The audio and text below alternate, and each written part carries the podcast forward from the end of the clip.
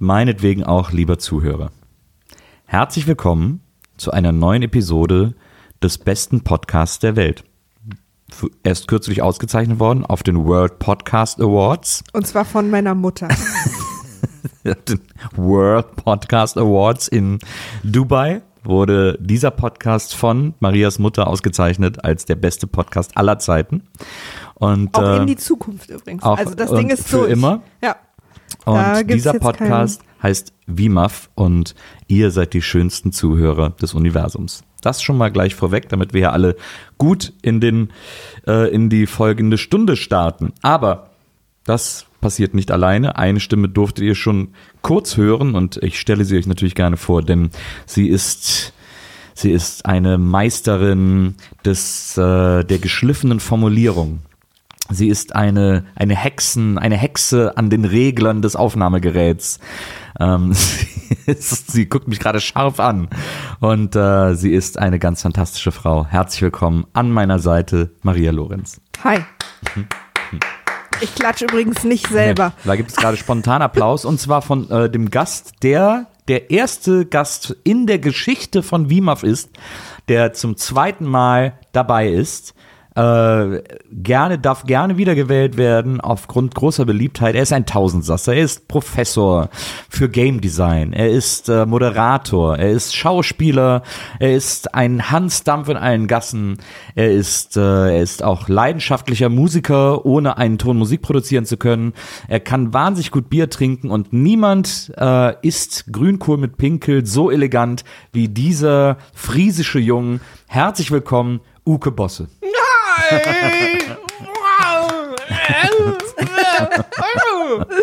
Damit wollte ich auch gleich schon unser Thema ein bisschen zitieren. Mit, Ach so, das, ah ja. Weil das ist eines meiner Lieblingsgeräusche gewesen aus ähm, dem Thema, was wir heute besprechen. Das ich ich habe es die ganze Zeit schon versucht, so ein bisschen. Hast du Deutsch oder Englisch gesehen? Ich habe, darauf wollte ich gleich kommen. Okay, entschuldige bitte. Ist auch mimisch sehr interessant. Es ist ja auch äh, wie immer kein Geheimnis, um welchen Film Ja, es geht. es steht die nämlich im Menschen Titel. Ach ja aus der Episodenbeschreibung. Ach Mann. Wir ja, sprechen heute über Police Academy 2. Den ersten haben wir schon gesehen. Jetzt geht's richtig los. Jetzt geht der Film Ja. Nee, heißt Sause. es. Im so. Englischen Ja. heißt er uh, Their First Assignment. Genau, und im Deutschen heißt ja, jetzt geht's richtig los. Was Oder ich- jetzt geht's erst richtig los. Ja. Also wo ich so dachte, okay, also den ersten hätten wir alle nicht gucken müssen. Guck mal, das, genau das habe ich mir aufgeschrieben. Ja?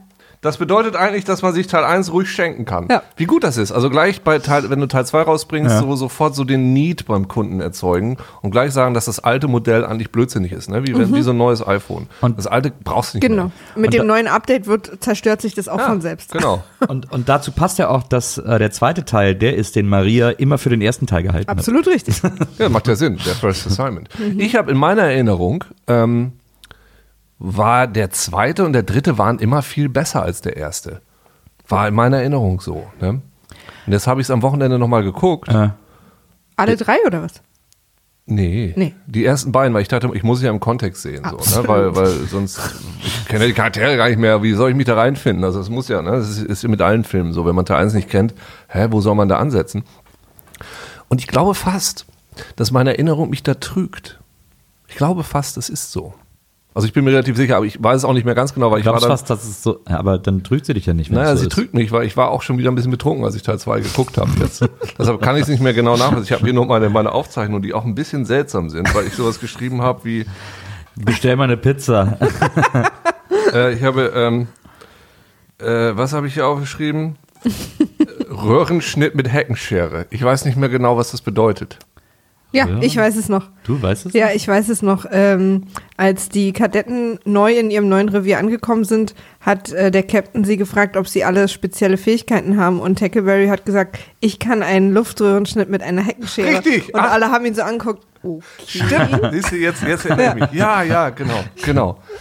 Ja. Ja. ja, und ich glaube, ähm, ich glaube jetzt tatsächlich, wo ich die ersten beiden Teile nochmal gesehen habe, und ich bin mir relativ sicher, äh, der, ich finde den ersten besser, aber der zweite ist auch sehr interessant. Ich finde den zweiten besser. Das finde ich gut. Dann haben wir wieder was zu diskutieren. Das war mir aber auch Ja. klar. Es ist mir schon relativ klar, weil es sehr häufig vorkommt, dass du sehr seltsam. Dass ich den zweiten besser finde. Obwohl du eigentlich so ein schlauer Mensch bist und sehr oft recht hast, ja, Ja. hast du aus irgendeinem Grund, ich weiß nicht, wie es kommt, auch wenn du es gut begründen kannst, der immer Ja. sehr mir diametral entgegenstehende Meinungen von Aber Sachen. wenn ich es gut begründen kann, dann stimmt's doch. Ja, irgendwie, das ist das Merkwürdige dran. Das stimmt ja trotzdem irgendwie nicht. Ich komme da irgendwie gar nicht mit klar. Weißt du, wie er damals behauptet hat, Willkommen in meinem Leben. Preacher Staffel 1 wäre die beste Serie der Welt. Und ich so, was? Und vor allen Dingen hattet ihr dieses Gespräch ja on, also in einem Podcast dreimal.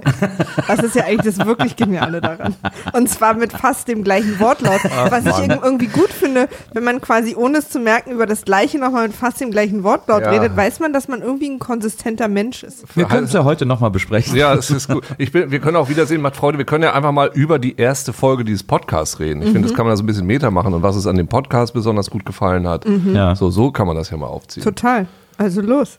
Ja, ich müsste es mir dafür erstmal nochmal wieder anhören. Weil ich, Also Leute, wir, ich mache jetzt hier mal eine Stunde einfach Stille und in der Zeit hört ihr, dann braucht ihr auch nicht Pause machen.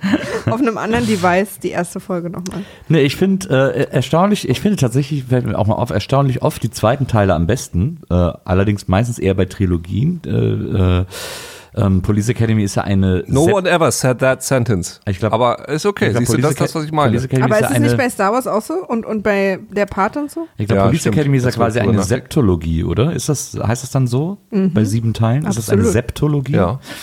Ähm, eine Antiseptologie. ähm, da, äh, da weiß ich nicht, ob das, ob das bei denen auch gilt, aber bei Trilogien, bei Indiana Jones ist der zweite der beste, bei Star Wars, bei Lethal Weapon, bei, äh, wobei Lethal Weapon hat ja vier Teile, glaube ich, ne? Äh, Bei Stirb langsam ist der zweite der beste, bei äh, so stimmt. vielen Ja, äh, Filmreihen ist der zweite Teil einfach der beste. Ja, das stimmt. Obwohl man ja, es gibt ja so, ich würde sagen, so die Regeln des zweiten Teils. Zurück in die Zukunft auch natürlich der zweite Teil bei weitem der beste. Ich, das stimmt. Komischerweise stimmt das jetzt alles, was du gesagt hast. Und da sind wir wieder bei diesem Nee, dies- merkwürdigen aber- Lebensparadoxon mit Nils. Aber diesmal stimmt es. Also das stimmt tatsächlich. Aber ich habe immer so gedacht, weil der zweite ja häufig auch mal die Problematik hat, dass er bei einer Trilogie auf den dritten einfach nur hinführen soll. Und deshalb so, beim Herrn der Ringe ist es dann einfach, ja, wir laufen mal von A nach B. Ja, ne? okay. So, und, äh, und deshalb äh, ist der zweite eigentlich wie das Kind in der Mitte. Vielleicht auch mal das Stiefkind, hätte ich gedacht, dass, die, Ja. dass nicht die Freude des ersten Kindes abkriegt und auch nicht die Liebe für das letzte Kind, sondern nur so durch, durchrutscht, also so durchgeprügelt wird. Aber ähm, das läuft hier sowieso, glaube ich, ganz anders, weil Ich, ich, äh, ich glaube, bei abgeschlossenen Geschichten ist der zweite Ja. Teil immer der natürlich nur das Verbindungsstück. ja, genau. Ja, aber also ich meine, was wir hier, glaube ich, nicht vergessen dürfen, ist, dass quasi die weiteren Teile von Police Academy immer erst geplant wurden, glaube ich, nachdem der davor gemacht wurde. Also Ja. es ist ja nicht angelegt. Nee, als- genau. Genau, so fühlt sich das an. Ich finde, Teil 2 fühlt sich so an, als hoppala, da haben wir ja richtig Erfolg mit gehabt. Was soll Mhm. da? Ja, komm, nochmal. Ich finde bei zweiten Teilen häufig das Problem, wenn ich so an Blade 2 denke, dass man sich da, also ne, wenn es nicht Ja. unbedingt erstmal so angelegt ist, denkt, okay, was war denn gut in Teil 1?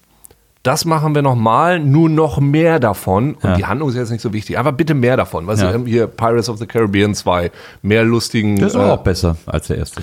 Finde ich nicht. Ich finde, da ist nur der erste gut Ich glaube, und dann ich wieder glaub, der der vierte. dritte ist am besten. Welcher ist der, wo sie diesen Kampf haben, wo er auf diesem Mühlrad, auf diesem Wassermühlrad läuft? Weiß ich nicht. Ich glaube, der, der dritte. Ich glaube, der dritte, den fand ich am besten. Also ich glaube, der erste ist der beste und dann den vierten fand ich der wieder gut. Naja, ähm, äh, genau, und dass du einfach ganz viele von Szenen hast, die geil sind. Einfach nur diese aneinander, aneinander reißt. Und das habe ich so ein bisschen das Gefühl, ist hier auch der Fall.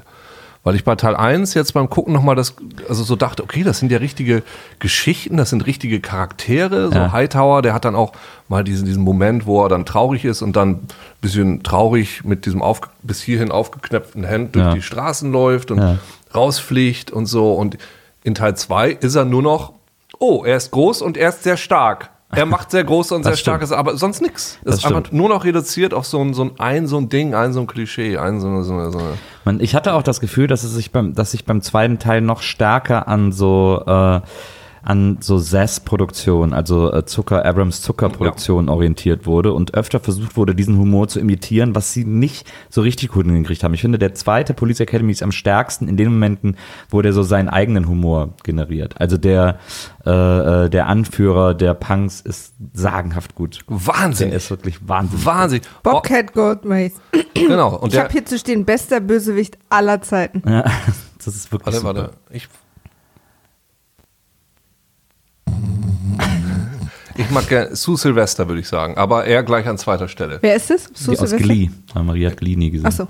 Ähm, ich finde ihn auch, der macht ja auch geile Filme inzwischen, Ja, ne? der Der, ist macht ja macht richtig Ich cooles habe den Zeug. letztens zufällig in einem langen äh, äh, Interview-Podcast, den ich so liebe, gehört. War toll, tolles Ich, Interview. Mhm. ich bin völlig begeistert von dem. Und äh, dieser Charakter, äh, es- deshalb sagte ich gerade, er kommt einfach rein. Und da kam nämlich das, ich dachte, ich habe das, ich habe es immer gehört als Kind, ich habe es natürlich immer auf Deutsch geguckt. Deshalb gucke ich die Filme auch, alle Filme aus den 80er Jahren gucke ich auf Deutsch, weil Ja. diese Synchronisation, können wir gleich nochmal drüber reden. Und da habe ich an einer Stelle jetzt mal gedacht, ne, jetzt möchte ich, das kann doch nicht sein. Jetzt, Wir auch. Jetzt möchte ich bitte wissen, ob das im Original auch so Ja. ist. Und es ist ja genauso. Absolut. Absolut. Es ist wir ja haben eine genau- Stelle und zwar wo, kurz bevor sie auf die Kirmes gehen, Ja, wo ich er auch, sagt, ich auch, genau, genau, bei dir, ja. da haben wir zurückgespurt und auf Englisch geguckt. Ich auch, kurz. genau das. Ich dachte, das kann ja nicht sein. Ja. Und ich, also nochmal mehr Respekt für. Es muss sehr viel Spaß machen, sowas zu synchronisieren. Ja. Ich verstehe auch überhaupt nicht, wie man jemanden synchronisiert, der die ganze Zeit auch nur so, so Geräusche von Sachen Ja. nachmacht. Ja. Verstehe ich sowieso nicht. Aber dieser, dieser Charakter, wie geil das ist. Er ist ja, was ist eigentlich mit ihm los? Er was, was, vor allen Dingen ist er wahnsinnig nett. Er ist super höflich zu Ja. jedem und allem. Äh, äh, irgendwie auch zu der Kassiererin Ja. und dann irgendwie, er hat so Bauchschmerzen, er will nicht aufs Riesenrad, nur wenn der andere Ja. mitkommt. Ja. Aber nee, er ist immer höflich und nett. Ja, genau. Ich, ich verstehe, in der, in der, Zeit, in der, in, der, in der Beschreibung bei Amazon stand irgendwie eine Gruppe von Punkern macht, Ja, ja. äh, macht die Stadt unsicher. Und das fand ich erstmal interessant, weil erstmal das scheint offensichtlich der größte Bösewicht-Faktor zu sein, In den man Anfang 80ern? 80er Jahren konnte. Die Punker, die, die, Die ne? Bösen. Und wenn man sich nämlich diese Punker mal anguckt, diese komische Subkultur, die sehen ja alle aus. Der eine sieht aus wie so ein Teddyboy, der andere irgendwie wie so ein Hipster. Das, also, wenn das die Punker sein sollen. Das Einzige, was sie scheinbar gemeinsam haben, ist, dass sie so so ein bisschen organisiert geisteskrank sind. Weil, Ja. weil was ist das überhaupt für ein, für ein, für ein, für ein Bösewicht, Oberbösewicht? Wie ist der zu deren Anführern geworden? Der ist wie ich total höflich die ganze Zeit. Nein, ich, ich habe Angst vor Riesenreden. Ja, und auch als sie, als sie den Supermarkt quasi aus, ausrauben, bittet er auch alle, dass sie auf die Sparprodukte gucken. und, so. also er ist, und er ist wirklich immer sehr, ich meine, klar, er will ihn ja dann am Ende irgendwie auch abstechen oder so, aber er ist trotzdem wahnsinnig und er weint dann auch, als er diese Serie mit den Kindern guckt und so. Also er ist auch sehr sensibel. ja.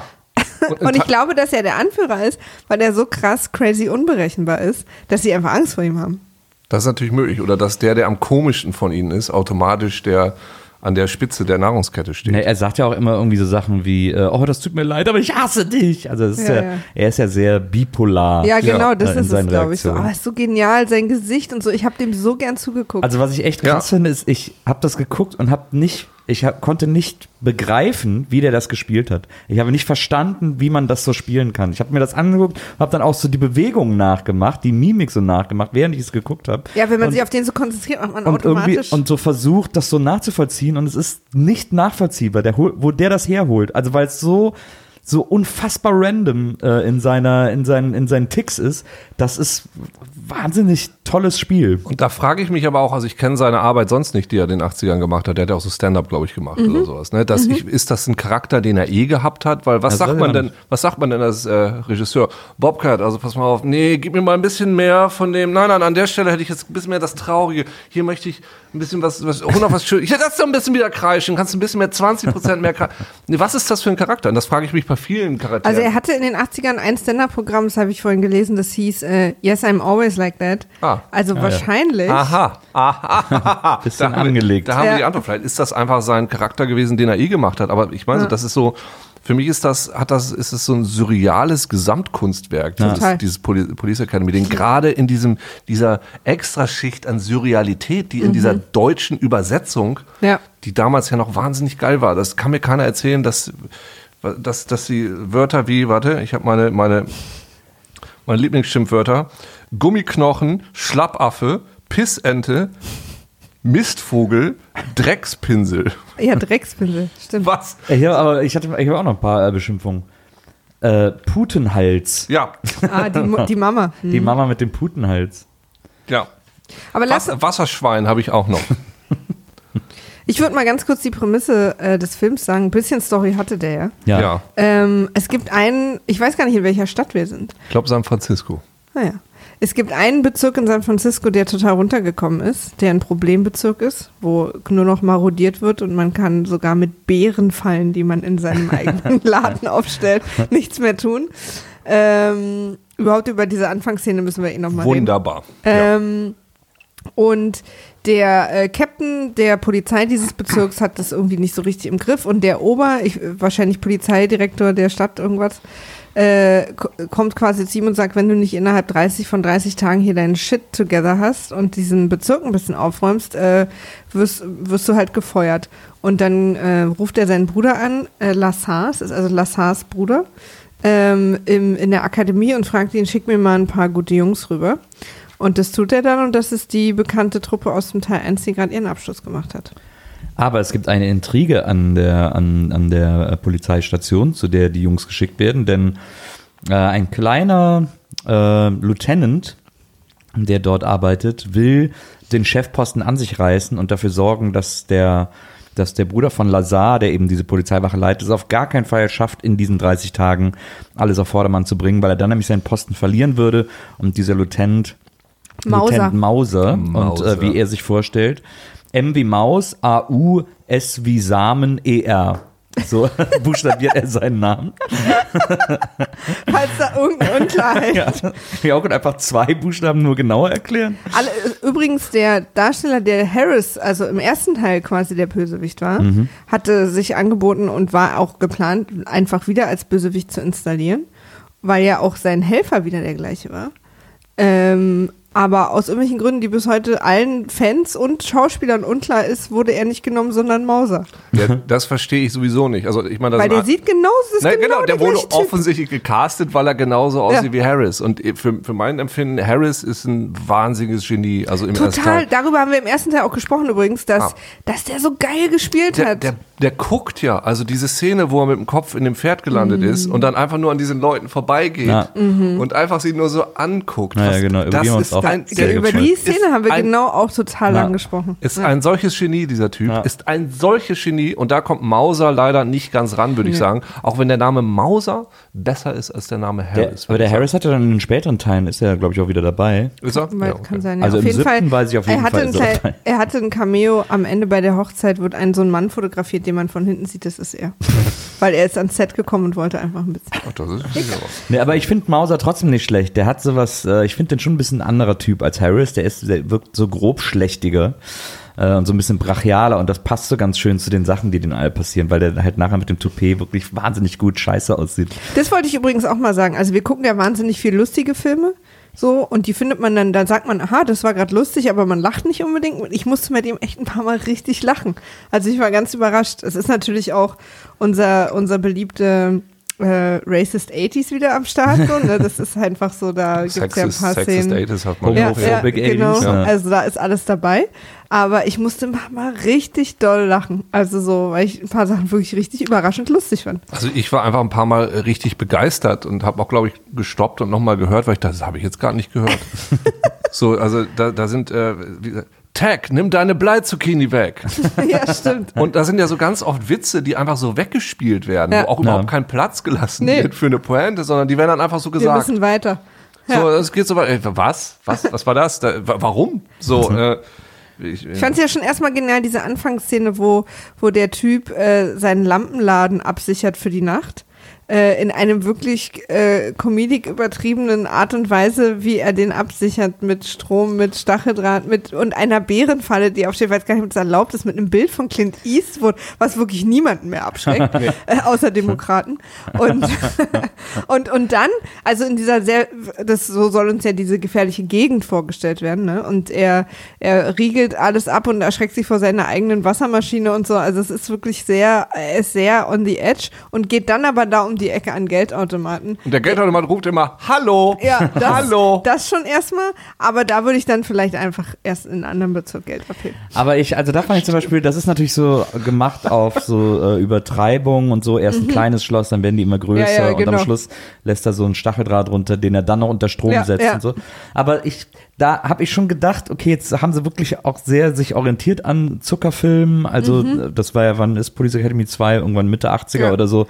Da gab es als Zuckerfilm wahrscheinlich, da gab es nackte Kanonen, gab es glaube ich noch nicht. Dann war Mhm. das eher so. 85 gewesen. Ja, dann war das so verrückte Reise in einem Flugzeug, nackte Kanone war später. Ähm, aber dann haben sie sich da so ein bisschen dran orientiert und das versucht, so diesen, diesen Übertreibe-Humor irgendwie auch zu machen. Und es ist ihnen, ich finde, sie haben das gerade das haben sie timingmäßig nicht so gut drauf. Also ich finde, diese Schloss-Arie, die hätte entweder noch einen Tacken länger sein müssen oder die Schlösser hätten irgendwie noch größer werden müssen. Weil es, das war irgendwie, und es gibt nämlich noch eine Stelle in dem Film später, wenn äh, Tackleberry mit der Frau endlich das erste Mal Sex hat und sie sich so ausziehen und Stimmt, die ganze sie Zeit die Waffen- Pistolen ausziehen. Stimmt, Da ist auch- nackte Kanone mäßig wäre dann das am Ende genau, so am Stapel Schluss, gewesen. Ja, Stimmt, und dann waren es auch irgendwie nur nicht- fünf Pistolen oder sechs, oder so, also zu früh aufgehört und so. Das ist mir gar nicht aufgefallen, so wenig übertrieben war das. Und das haben die, das haben die nicht. Weil es ist, ist doch immer so. Ja, ich, das, Da, haben, da, da sind die nie so den, den Full äh, Way gegangen. irgendwie. Ich fand diese, diese Anfangsszene, da hat mich eher gewundert, dass der, dass der äh, quasi, der, das war ein Build-up, dass der Release nicht sofort kam. Ja, Mhm. fand ich ja. Und ich fand das ansonsten super entspannt. Ich dachte, okay, so kann man gut langsam in so einen Film reinkommen, Ja. indem Mhm. ich mir jetzt ein bisschen zu lange angucke, wie ein zu nervöser Typ, Mhm. der, Der wahrscheinlich Superman ist. Das ist Clark Kent gewesen. Ich muss auch sagen, so wie der Typ aussieht, war das ja so Poor Man's Rick Moranis. Ja. Wir Nee. konnten uns Rick Moranis nicht leisten. Ja. Ja. Aber ich habe die ganze Zeit gedacht, weiß er, dass er einen Lampenladen hat? Weil all diese Schlösser, Ja. die er anbaut, sind viel, viel mehr wert als das, was Ja, er da drin Er hat Lampen da drin. Wir kommen mal alle wieder runter. Irgendwie so ein Superkristall gewesen, den da in den Kronleuchtern. da Er hat die vor allen Dingen so aufgehangen, dass jeder Mensch, der zwei Zentimeter größer ist als er selber, immer ranstößt an diese Lampen.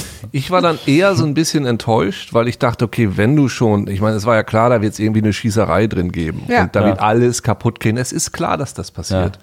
Dass diese Schießerei, die war mir nicht krass genug, nachher muss ich sagen. Die hätte für mich noch viel Ja, ja, die hätte explosiver. man auch noch mehr übertreiben können. Ja, da hätte einer noch rumschwingen müssen und dann, Ja. ah nein, ich habe es gerade, ge- diese letzte, die letzten Kronleuchter habe ich gerettet und dann fällt er natürlich auch noch runter, weil so ein Ja. Vogel dagegen fliegt oder irgendwie sowas in der Richtung.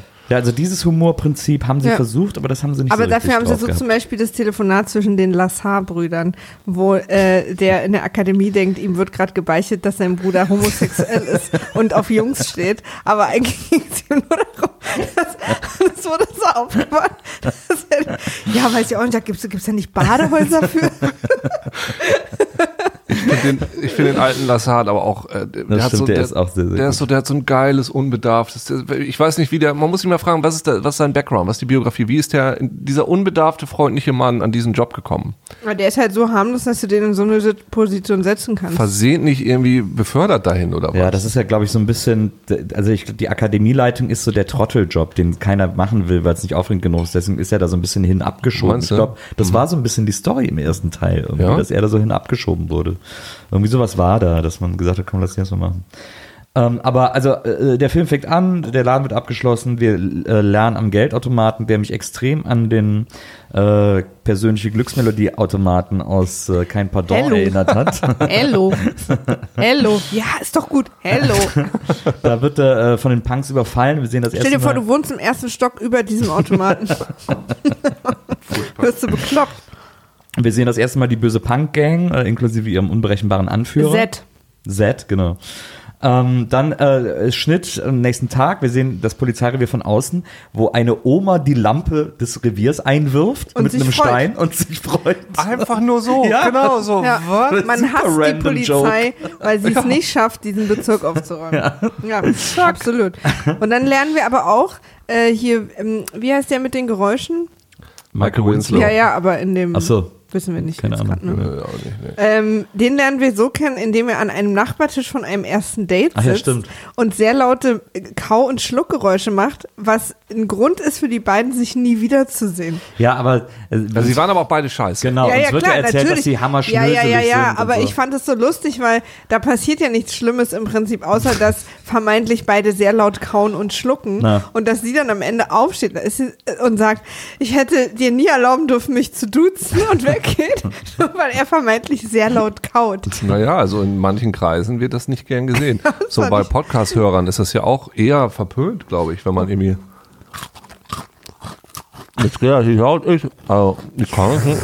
Das ist. Nils hat Kekse für uns gekauft. Ja, Entschuldigung. Also kann ich irgendwie verstehen. Was ich viel problematischer finde an der Sache, ist, dass da einfach ein Charakter ist, der ähm, komische Geräusche macht.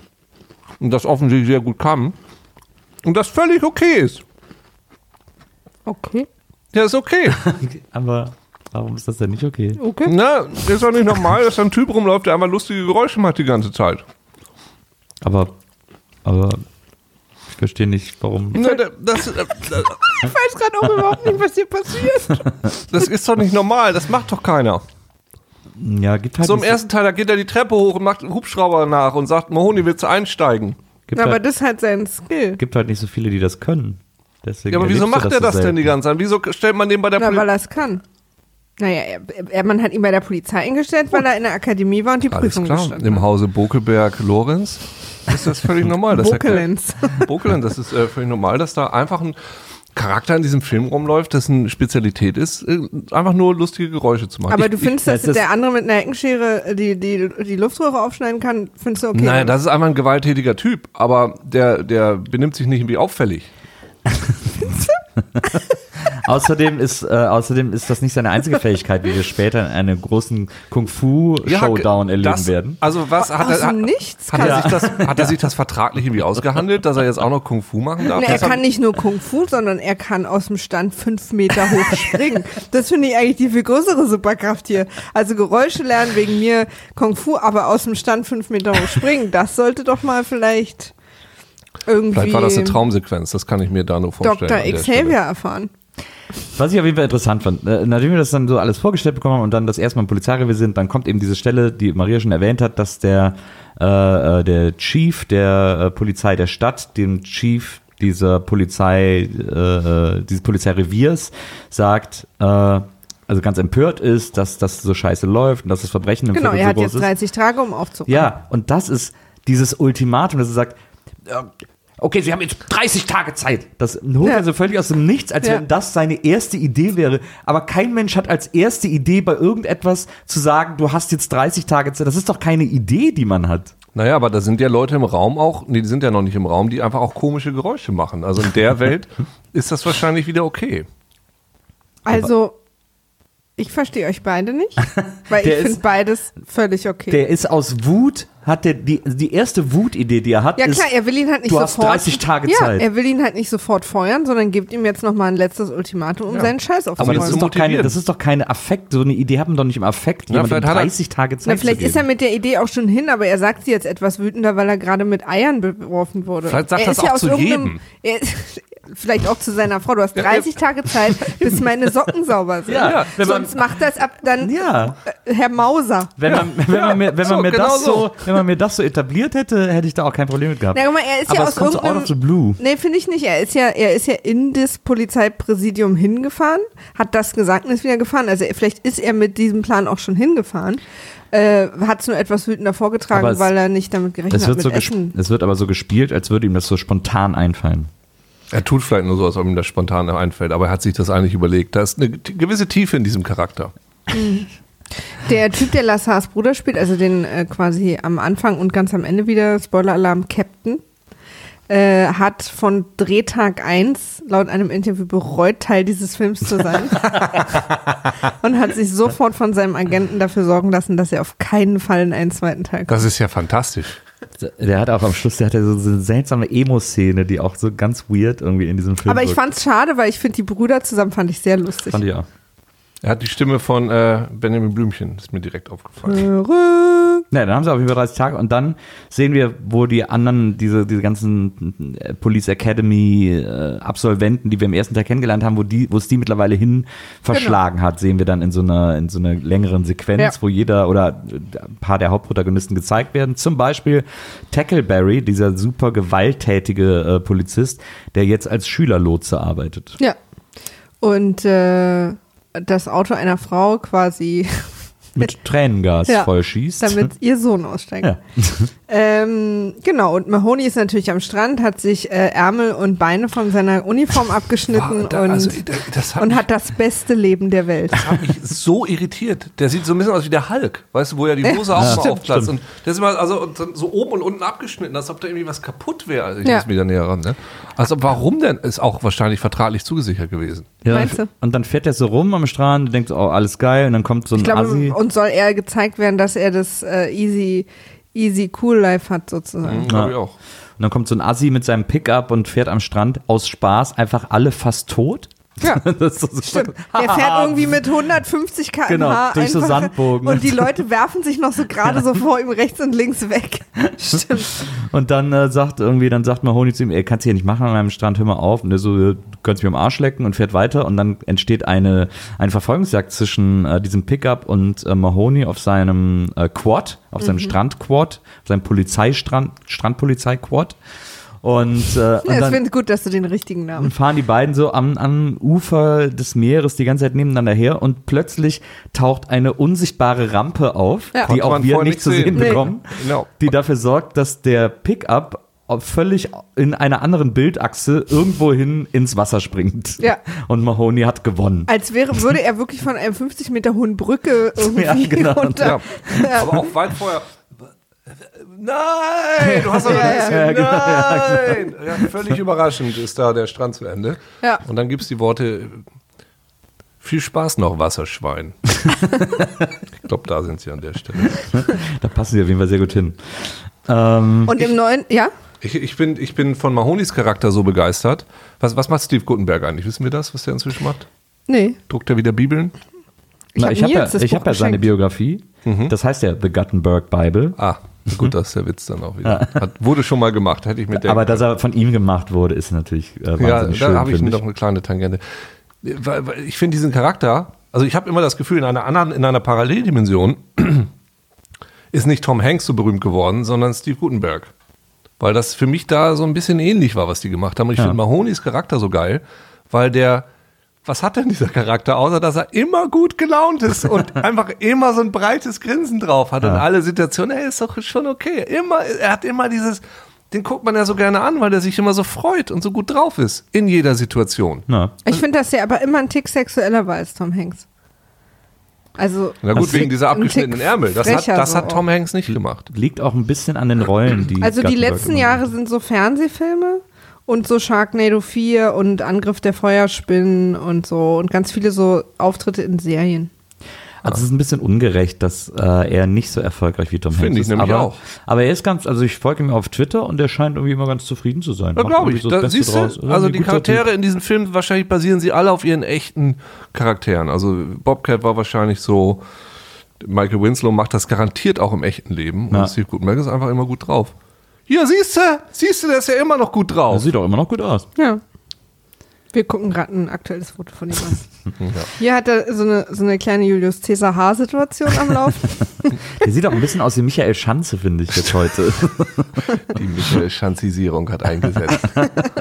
aber ich mochte Steve Gutenberg immer natürlich, vor allem auch, weil er in einem meiner absoluten Lieblingsfilme mitgespielt hat, nämlich äh, Äh, Nummer warte, 5 warte. lebt. Flight of the Navigator. Nee. Nee, Nummer 5 lebt. Ähm, Flight of the Navigator ist sein Lieblingsfilm von Maria. Ja. Ah, ist das die Maria-Wand und das ist die Nils-Wand? ja, ich durfte einen Film und Nils. Ich wollte es nicht sagen. Nee, wir mischen. Wir Okay. mischen. Ja. Ähm, aber äh, ja, der ist, ich finde den irgendwie, der ist smart. Der, ich gucke mir den gerne an. Ach, der ist auch so ein Obersympath einfach so. Ja. Und jedenfalls werden dann die neuen, quasi die neuen mit äh, äh, älteren, äh, bereits in diesem Revier arbeitenden Polizisten zusammengesteckt, als, Genau. als Paar sozusagen. Und, ähm, und da gibt es zum Beispiel eine, äh, eine Verstrickung, Tackleberry kriegt Pol äh, Motorraddienst mit seiner neuen großen Liebe. Film. Ähm, und sie vergleichen erstmal ihre Waffen. Und da habe ich mich gefragt, darf man sich als amerikanischer Polizist einfach jede Waffe aussuchen, die man im Dienst benutzt? Ich glaube wohl. Ja. Ich glaube nicht. Noch in Teil Ich 1 nimmt er, wird sie ihm ja weggenommen, weil er seine eigene mitgebracht hat. Dann nimmt äh, Harris sie ihm ganz vorsichtig weg. Aber so, weißt du, weil sie ja, guck mal, ich benutze die wegen dem und ich benutze die und ich dachte so, kann man das? Kann ich einfach quasi mir selber als Polizist aussuchen, mit was einer Ich Waffe ich, glaube losgehe? ich glaub, das war einfach künstlerische Freiheit in dem Fall. Ich glaube, im Grunde ist es Wunschdenken wahrscheinlich in den USA. Mhm. Also eigentlich möchten sie es gerne. Sie dürfen ja auch jede Waffe mitnehmen, also zur Arbeit und so. Also wahrscheinlich darf es auch. Ist vielleicht auch Ländersache. Ja, in, Stimmt, wir hatten letztens ja auch, dass man, in Kalifornien darf es bestimmt, weil das ist ein sehr freier, liberaler Staat. Da darf wahrscheinlich jeder Polizist seine eigene Waffe mitbringen. Bring your own weapon to work day. ja, und dann darf jeder mal ein bisschen erzählen, wie die Story, die History mit Ja. seiner eigenen Waffe ist. Nee, wir haben letztens nämlich festgestellt, dass in einigen Bundesländern in, äh, in den USA muss man beim Motorradfahren Helm tragen und anderen nicht. Hm. Dass sie sehr unterschiedliche Regeln haben. Der äh, Steve Guttenberg, also Mahoney, wird äh, geteam-upt mit äh, Dem einem, ekligsten Menschen der Welt. mit Officer Stuhlmann. Ja. Name schon mal, also Riesenprops für die Namenswahl. Hab so gelacht. Ob sie auf Stuhlgang hinaus wollten? Keine Ahnung. Ich habe mich auch die ganze Zeit gefragt, ob es im Original vielleicht Chairman war. Und Nee, ich glaube, es, ist. Stuhlmann im. Original. Weil du, nie, niemandes Name wird ja übersetzt. Ach, übrigens, da, da wollte ich noch ganz kurz drauf zurückkommen, äh, weil ich da wirklich ewig lange drüber nachgedacht habe. Der Junge, den Tackleberry per Tränengas aus dem Auto treibt, Ja, den kennt man, ne? den kennt man doch. Der spielt doch irgendwo immer so, Ich das fiese, dir. beleidigte Kind. Ja, und auch, Draco Malfoy? ein richtig ätzender Kinderdarsteller. äh, ich, ich sag's dir. Der Woher hieß ja? Goliath in Ja. dem Film hier. Woher kenne ich den nochmal? Macht weiter, ich suche. Okay. Ähm, naja, Ja. und dann, äh, also Officer Stuhlmann, und Officer Stuhlmann wird halt äh, dargestellt als ein Typ, der zu Hause, der hat keine Gardinen, sondern hat alte Mäthefte in seine Fenster geklebt, äh, der, da ist alles voll, irgendwie, äh, ähm, Mahoney kommt rein, fasst den Fernseher an, hat dann äh, Erdnussbutter an den Fingern, ähm, alles ist über der Müll stapelt sich, totaler Messi halt Ja. einfach. Und, ähm, und der isst auch irgendwie so seine Cornflakes, wo die Katze vorher Katze reingepinkelt hat und so. Aber er hat einen total großen Hund. Ja, Das macht ihn wieder sehr sympathisch. Den nimmt er nämlich auch mit zur Arbeit. Ja, so ein riesen Sabbelhund, so Bernardiner-mäßig. Der muss dann auch vorne sitzen, Na, damit, damit er noch viel größer wird. ist ja auch nur ein Pickup, glaube ich. Ne? Genau, ist ja so ein Pickup, wo hinten so ein Käfig drauf ist. Ja. Ähm, und äh, ja, also er ist halt sehr, sehr unhygienisch. Aber scheint ist schon auf Anhieb ein Typ zu sein, der so das Herz am rechten Fleck hat. Ja, Ist also- auf jeden Fall in Ordnung. Jetzt, ich meine, ne, jeder hat vielleicht mal so seine, seine Fehler und das ist ja eigentlich einer, mit dem man durchaus zurechtkommen kann. Ist einfach ein bisschen schmutzig. Ja, Ja. genau. Hat auch immer so, extra schlecht drapierte Flecken auf seiner Uniform. Mhm. Das fand ich immer. Hebt auch immer gerne benutzte äh, Schokoriegel auf. Ah ja, stimmt, genau. Und äh, isst die, was ja eigentlich auch ganz gesund ist. Ne? Also, dass man sagt, nicht die Drei-Sekunden-Regel, sondern der lässt einfach nichts verkommen. Dreck reinigt den Körper. Ja, der geht zufrieden durchs Leben. Dann, also es wird so, so eingeführt und so bla bla. Dann gibt es eine Szene, ähm, wo die Punker wieder, wo uns wieder ein bisschen gezeigt wird, wie böse die Punker sind, ähm, weil die, äh, weil so zwei Jugendliche in einer Gasse Football spielen. Ja, die Szene auch. Vor allen Dingen, die stehen nur vier Meter voneinander entfernt und flippen jedes Mal aus, wenn der andere den Ball fängt. Also Entschuldigung, aber und vor allen Dingen sind es End-30-Jährige, die sich angezogen haben wie 15-Jährige und einfach Fange spielen und komplett ausflippen jedes Mal, wenn jemand den Ball fängt. Das fand ich auch den Wahnsinn. Äh, die spielen in so einer super dunklen Gasse, spielen die Football zu zweit. Äh, wie gesagt, sehr nah beieinander stehend.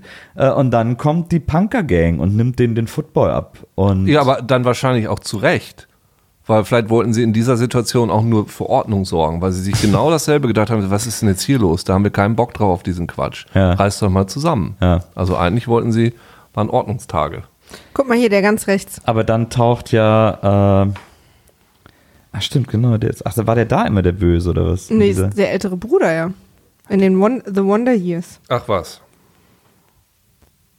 Äh, sprecht ihr mal weiter? Ja. Ich muss mal hier gerade was gucken. Ähm, wo wart ihr gerade? Ach Wir ja, bei dem in der Spiel. Gasse. Dann kam genau, in der. Gasse. Und dann äh, hat ja der, also gab es auch wieder einen, einen schönen Racist-Moment.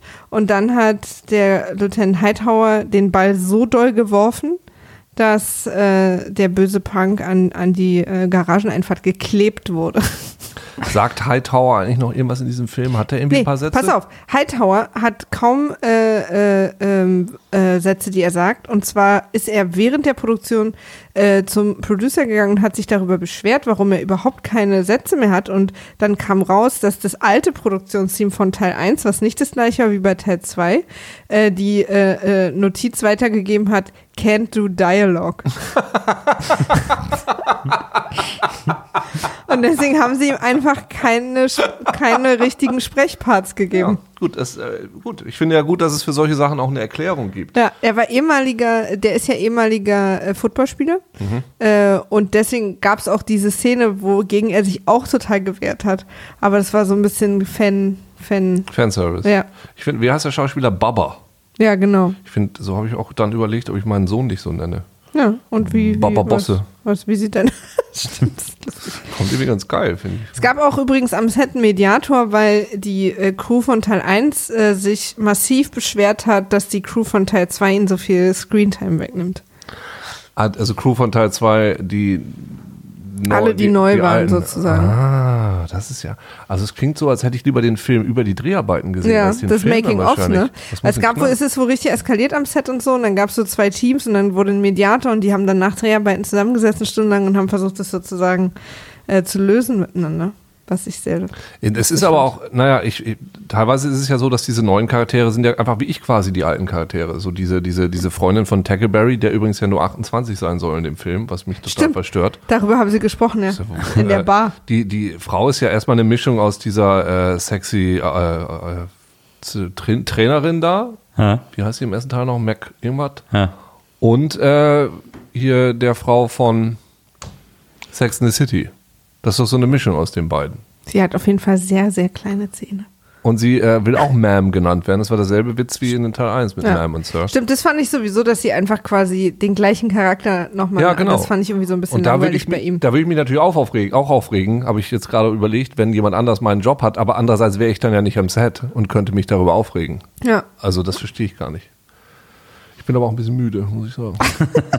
ist noch Kaffee da, vielleicht ist der noch Ja. warm. Und dann, äh, äh, und dann sind wir im Lampenladen, ne? Also, Genau. ähm, Und da hängen halt die Kronleuchter so tief, dass jeder normale Mensch, der durch diesen Lampenladen geht, einfach an die Rand stößt. Das fand ich wirklich Das ist genial. vielleicht für kleine Leute. Die wollen auch Licht. Ja. Mahoney und Stuhlmann äh, patrouillieren durch die Straße und dann kommen sie am Lampenladen vorbei und dann sehen sie, dass im Lampenladen gerade äh, ein Überfall ist, beziehungsweise so zwei so Schutzgeld-Erpresser. Ja. Schutzgeld äh, ist ja da irgendwie eine Sache. Genau. Da gerade den Lampenladenmann ausnehmen und ihn zwingen, den Tresor zu öffnen. Und sie beschließen, also sie fragen erst auf der Wache, ob sie, ob sie reingehen sollen. Und, äh, und da wird ihnen gesagt, ja, übernehmt das. Und dann, äh, also ist ja, das ist aber auch ein bisschen, da habe ich, hab ich auch kurz gedacht, das war ja dann quasi ein Hinterhalt von Mause oder was, ne? dass er einfach alle dahin geschickt hat. Oder was war die Ja, Idee? ja. Nee, nee. Irgendwie hat er das aber hinterhältig gemeint. Na, ich, er wollte gar keinen hinschicken. Ach so, keine Verstärkung, ja, so war das. genau. Mahoney Ja. hat nach Verstärkung gefragt und, äh, und der meinte nö, nö. Und dann sind, glaube ich, hier Tackleberry und seine Frau haben das irgendwie zufällig mitbekommen oder vielleicht abgehört oder Ah, so. okay. Aber er wollte ja gar keine Verstärkung hinschicken. Genau. Und dann gehen äh, Mahoney und Stuhlmann rein ähm, und die Verbrecher sind mittlerweile auch schon geflohen. Ähm, Ja? Nee. Stimmt doch gar nicht. Doch, die, sind doch, die hauen doch da direkt ab. Aber warum kommt denn dann Tackleberry und die Frauen schließen den ganzen Laden kurz und klein? Weil alle denken, dass die noch da sind. Ah, okay. Na ja, gut. Ähm, und, äh, und dann schleichen sie rum und dann kommt noch, äh, wie heißt der, Hacker oder was? Heckler? Äh, dieser mit der Brille, dieser Nerd-Polizist, der kommt dann von der anderen Seite. Der übrigens so ähnlich aussieht wie der Typ, dem der Laden gehört. Genau. Hab ich, am Das Anfang habe ich das Genau. total verwirrt. Ich dachte, wieso Ja, hatten der jetzt einen Laden? Und dann, äh, also dann stolpern die übereinander. mit so einem Polizistengehalt kannst du heute gar nicht mehr, weißt du? dann denken sie, also es ist der Verbrecher, dann, brauchst du noch. Dann schießen sie aufeinander, schießen schon mal den halben Laden kaputt und dann kommen irgendwie noch Verstärkungen, dann kommt noch Tackleberry mit seiner Kollegin, die ein Maschinengewehr rausholt und einfach wild in den Laden ballert und so und sie legen halt den ganzen Lampenladen. Und einfach nicht aufhört auch. Ja. Ja, absolut. Das ist ja in einem Lampenladen immer eine gute Idee. Ja, und dann ist, soll das erstmal Ärger bedeuten, aber der Captain entscheidet sich dann, das gut zu finden, dass sie so viel Einsatz zeigen und jetzt endlich mal hart durchgreifen. Es ging also nach hinten los für Mauser. Und äh, dann kommt aber als nächstes die geniale Duschszene. Ja. Die, ist, die ist wunder, wunderschön. Ich fand die auch gut. Da fallen Sätze wie, ähm, pass auf, die habe ich mir nämlich aufgeschrieben. Äh, wieso hast du dich so kannibalisch aufgemupft? Ja, Und äh, hat jemand eine Aspirin? Ich kriege Kopfhautschwund. Ich bin unter der Dusche, kleiner Watusi-Häuptling. ja. Oh, das ist auch gut. Hei, hei, hei, hei, hei. Da gibt es einige, einige Also in dieser, schwierige in Szenen. dieser Sequenz, ähm, weil nämlich äh, Mahoney und Stuhlmann Ja. kommen zurück von, von ihrer Kleine Uke-Eskalation. Ukalation. Stuhlmann, der Stuhlmann. Ukalation. Stuhlmann und Mahoney hatten so eine Art Patrouillenjob äh, in, äh, im, in einem Tunnel, im Straßentunnel von, äh, ich glaube in LA, das soll das nicht in LA sein? Na egal. Weiß ich auch nicht. Äh, mussten in einem Tunnel sitzen, in einem Hochverkehrstunnel, äh, falls was passiert. Und dann kommen sie von der Schicht nach Hause und sind natürlich total verrußt, äh, weil sie eben die ganze Zeit in diesem, in diesem Tunnel waren. und den Abgasen ausgesetzt waren, weil sie quasi so im Tunnel saßen. Äh, und kommen in die Garderobe äh, des Reviers und wollen sich irgendwie duschen. Und äh, dann setzt sich Mahoney neben Michael Winslow und darf sich dann von Mauser, dann kommt erstmal Mausers äh, racist Blackface-Kommentare, ähm, die natürlich, und da hatten wir auch schon beim ersten Police Academy äh, eine längere Diskussion drüber, ähm, das äh, Interessante an den beiden Police Academy-Filmen, also ich kann jetzt erstmal nur eins und zwei bewerten, ist, dass die richtig üblen rassistischen Ausfälle und Anfeindungen immer auch nur von den Bösen kommen. Ach, Die guten, äh, also die guten in Anführungsstrichen, die machen das nicht, sondern immer Stimmt. nur in dem Fall halt Mauser, der ja der große Arsch ist, der dann da irgendwie die rassistischen Sprüche loslässt. Ähm, äh, und äh, ja, deswegen eigentlich das schon so ein bisschen, man das also mit Goodwill irgendwie zuordnen kann. Die Frage ist natürlich, ob man es überhaupt hätte machen müssen, aber ähm, äh, tatsächlich sind äh, hauptsächlich die Bösen rassistisch in diesen Filmen oder bewusst rassistisch. Und äh, ja, und dann äh, ist er so ein bisschen eskaliert so ein bisschen und dann äh, finden sie halt alle äh, Mauser wahnsinnig ätzend und überlegen, wie sie ihm einen Streich spielen können, ein Schnippchen schlagen können. Es ist übrigens eine fiktive, namenlose Stadt in den USA. Ah, ja. ach was. Ich glaube, auf Amazon stand San Francisco. Naja, Aber ich, vielleicht habe ich mir auch geirrt. vielleicht denkt Amazon das halt. Ja, das stimmt. Oder so die die Überlegung, wie sie sich irgendwie an Mauser rächen können. Und ähm, Tackleberry repariert gerade seinen Helm mit äh, Harz, also mit so, wie heißt das? Expozit? Nee, ich weiß, äh, Wie heißt denn dieses ähm, Harz. Ja, wie heißt denn das? Ist- Ja, ich weiß, was du Da meinst. gibt es so einen Begriff Mhm, für. Stimmt. Das heißt nicht einfach Harz, das heißt irgendwie Harz Expo. Ich weiß leider. Ja. Okay, das, lass so, uns das diese, kurz. diese, also, diese, diese Harzmasse, die sie sofort festigt, wenn man zum Beispiel Plastik reparieren will oder so. ja. Ähm, so Hartplastik. Ex e Epoxidharz. Epoxidharz, genau. So, rum. So. Gut, dass wir das geklärt haben, Ja, weil und, wir äh, haben mir echt Na, für mich war jetzt, also das war jetzt der wichtigste Moment eigentlich ja. im Film für mich. Und, äh, und äh, Mauser geht duschen. Und ähm, Mahoney tauscht dann heimlich das Shampoo, das Mauser gerade benutzt, gegen äh, Epoxidharz aus. Genau, weil quasi der Witz ist, es ist erstmal flüssig und wird aber innerhalb von Sekunden fest und hält dann Jahre. Genau. Lord Tackleberry. Und dann kommt die schöne Situation, dass äh, äh, Mausers Hände in seinen Haaren festgetrocknet sind. Festhärten. Ja. Harzen, festharzen. Und er kann, und er torkelt dann aus der Dusche raus und ist halt auch total nass und kann auch die Augen nicht aufmachen, weil er auch immer noch Shampoo in den Augen hat und st- ist dann einfach nackt mit seinen Händen am Kopf festgeklebt, torkelt dann und dann macht ähm, äh, äh, Winslow, ich weiß halt nicht, wie er heißt, äh, die Geräusche, als wäre er der große Hund von äh, äh, Lieutenant Stuhlgang. Fritz. Und genau.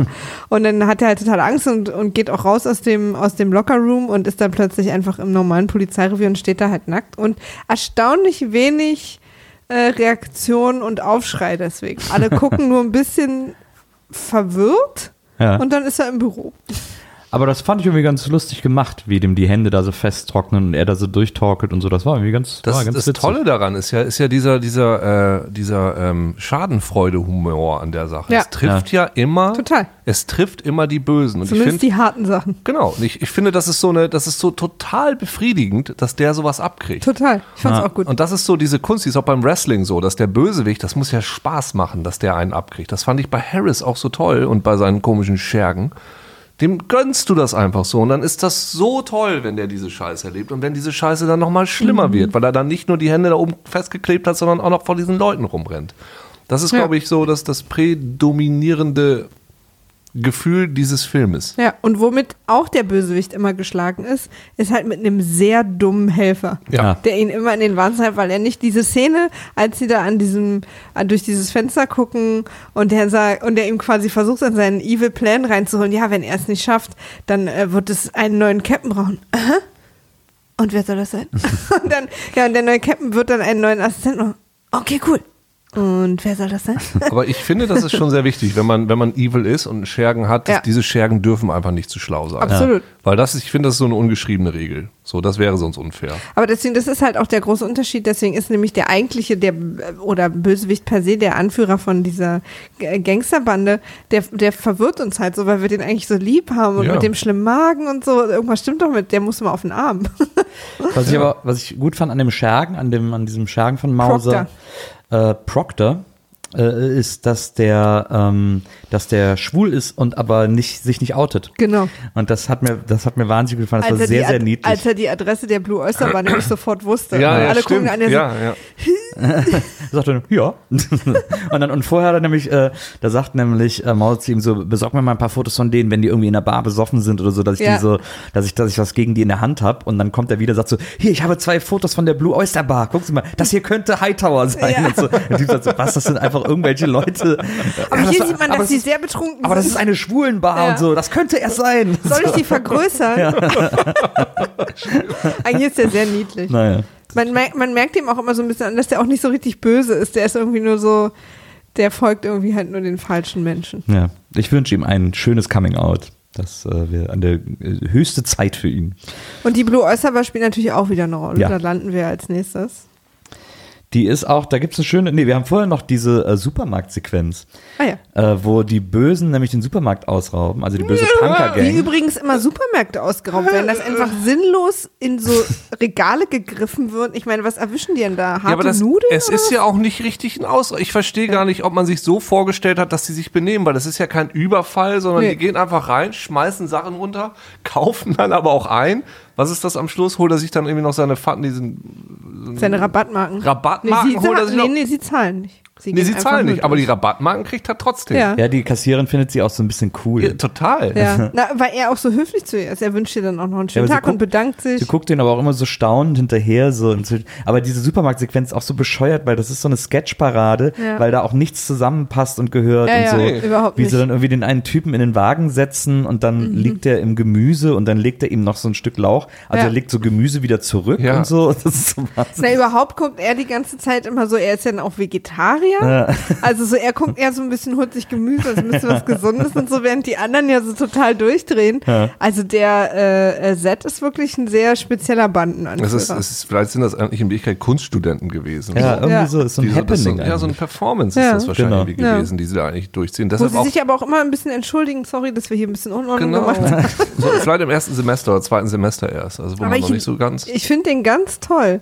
Als Kind, als ich äh, Police Academy gesehen habe, also und den Teil habe ich auch als letztes Mal wirklich als Kind gesehen, glaube ich, war das halt ein, war das halt ein böser Bandenchef und, und heute früh, als ich den Film gesehen habe, ich mochte den total. Nee, aber das, ich fand den damals auch schon total geil Ja. als Bösewicht, aber das ist ja auch der Grund, warum man in Teil 3 dann auch bei der Polizei mitmacht, weil der wahrscheinlich generell so beliebt war, weil die Leute den geil fanden und Ja. dachten, ja gut, Stimmt, der macht dann mit. ja eben, den braucht man ja gar nicht groß Stimmt. verändern, ob der jetzt auf der Seite der Polizei ist und dann, ah, Hände hoch! Total vergessen. Äh. Ah, jetzt freue ich mich auf den dritten Teil. Ah, Ja, stimmt. Ja, wir müssen ja auch jetzt nicht äh, Nee, jedes nee. Detail so durchgehen. nee, aber das war diese, Sek- die Supermarktsequenz. Ja, ja, stimmt. Und dann sind, ist eben die große Schlägerei in der Blue Oyster Bar, die tatsächlich auch sehr lustig ist, ähm, weil dann am Ende irgendwie äh, Hightower reingeht und einfach alle Bösewichte rausholt. Bisschen Ja. Bud Spencerig, finde ich. Total. Ja. Erst versucht äh, Mahoney, er wird aber sofort, fliegt sofort wieder raus. ja, und dann legen sie die in so einen komischen, in so einen komischen Käfig, alle stapeln. Aber das, aber ich fand das auch wieder cool, weil das so, äh, weil das auch wieder so gegen den, äh, gegen das Easy Go oder das, das klassische Go-To eines solchen Films ging, weil da ja die Blue Oyster Bar, also es ist halt die Schwulenbar in dem Ort, wo Ja. das spielt. Und äh, normalerweise wären das ja dann alles so Tunden, die sich so irgendwie keinen Nagel abbrechen wollen oder so. Aber da kommen die Bösen rein und dann gehen diese ganzen äh, Leder-Teddybären gehen einfach sofort auf die und vermöbeln die. Und sind dann nach, am Ende ganz verliebt in, äh, in Hightower. Hightower. Ja. Das fand ich aber irgendwie. Ich fand weiß auch gar nicht, was hatten die denn gegen die eigentlich? Das Warum war, wollten die Punker denn jetzt, was, warum wollten die denn die Schwulen verprügeln? Nee, da ist ja der, der eine reingeflohen, der Lampenladenbesitzer. Genau. Der ist ja da reingeflohen. Gut, also, Und dann sind die hinterher und haben halt die dann quasi aufgehalten. ach so, ja, so war das. Und dann, äh, und dann ist er, dann erleben sie da alles und dann freut sich der äh, Chief total, dass sie die Bösen gefangen haben und so. Äh, und dann sagt der Chief nämlich meinen Lieblingssatz in dem ganzen Film. Oh. Ähm, weil der seine Truppe loben will und so und Ja. sich freut, dass sie es geschafft haben und sagt er zu ihnen, äh, ich werde ihnen einen ausgeben, auf meine Kosten. Stimmt, und dann sagt er selber noch, ach, das war doppelt ja, gemobbt. genau. Aber es ist so ein geiler, ich werde ihnen einen ausgeben, auf meine Kosten.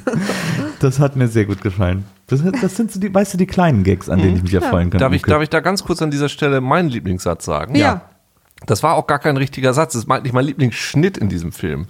Ich glaube, das ist kurz nach dieser Ball-Hin- und Herwerf-Szene. Mhm. Gibt es einen Schnitt und dann sitzen da, glaube ich, Mahoney und, und Stuhlmann oder so und äh, scheinbar schneiden sie mitten in einen Satz von Mahoney rein Mhm. und der Satz endet mit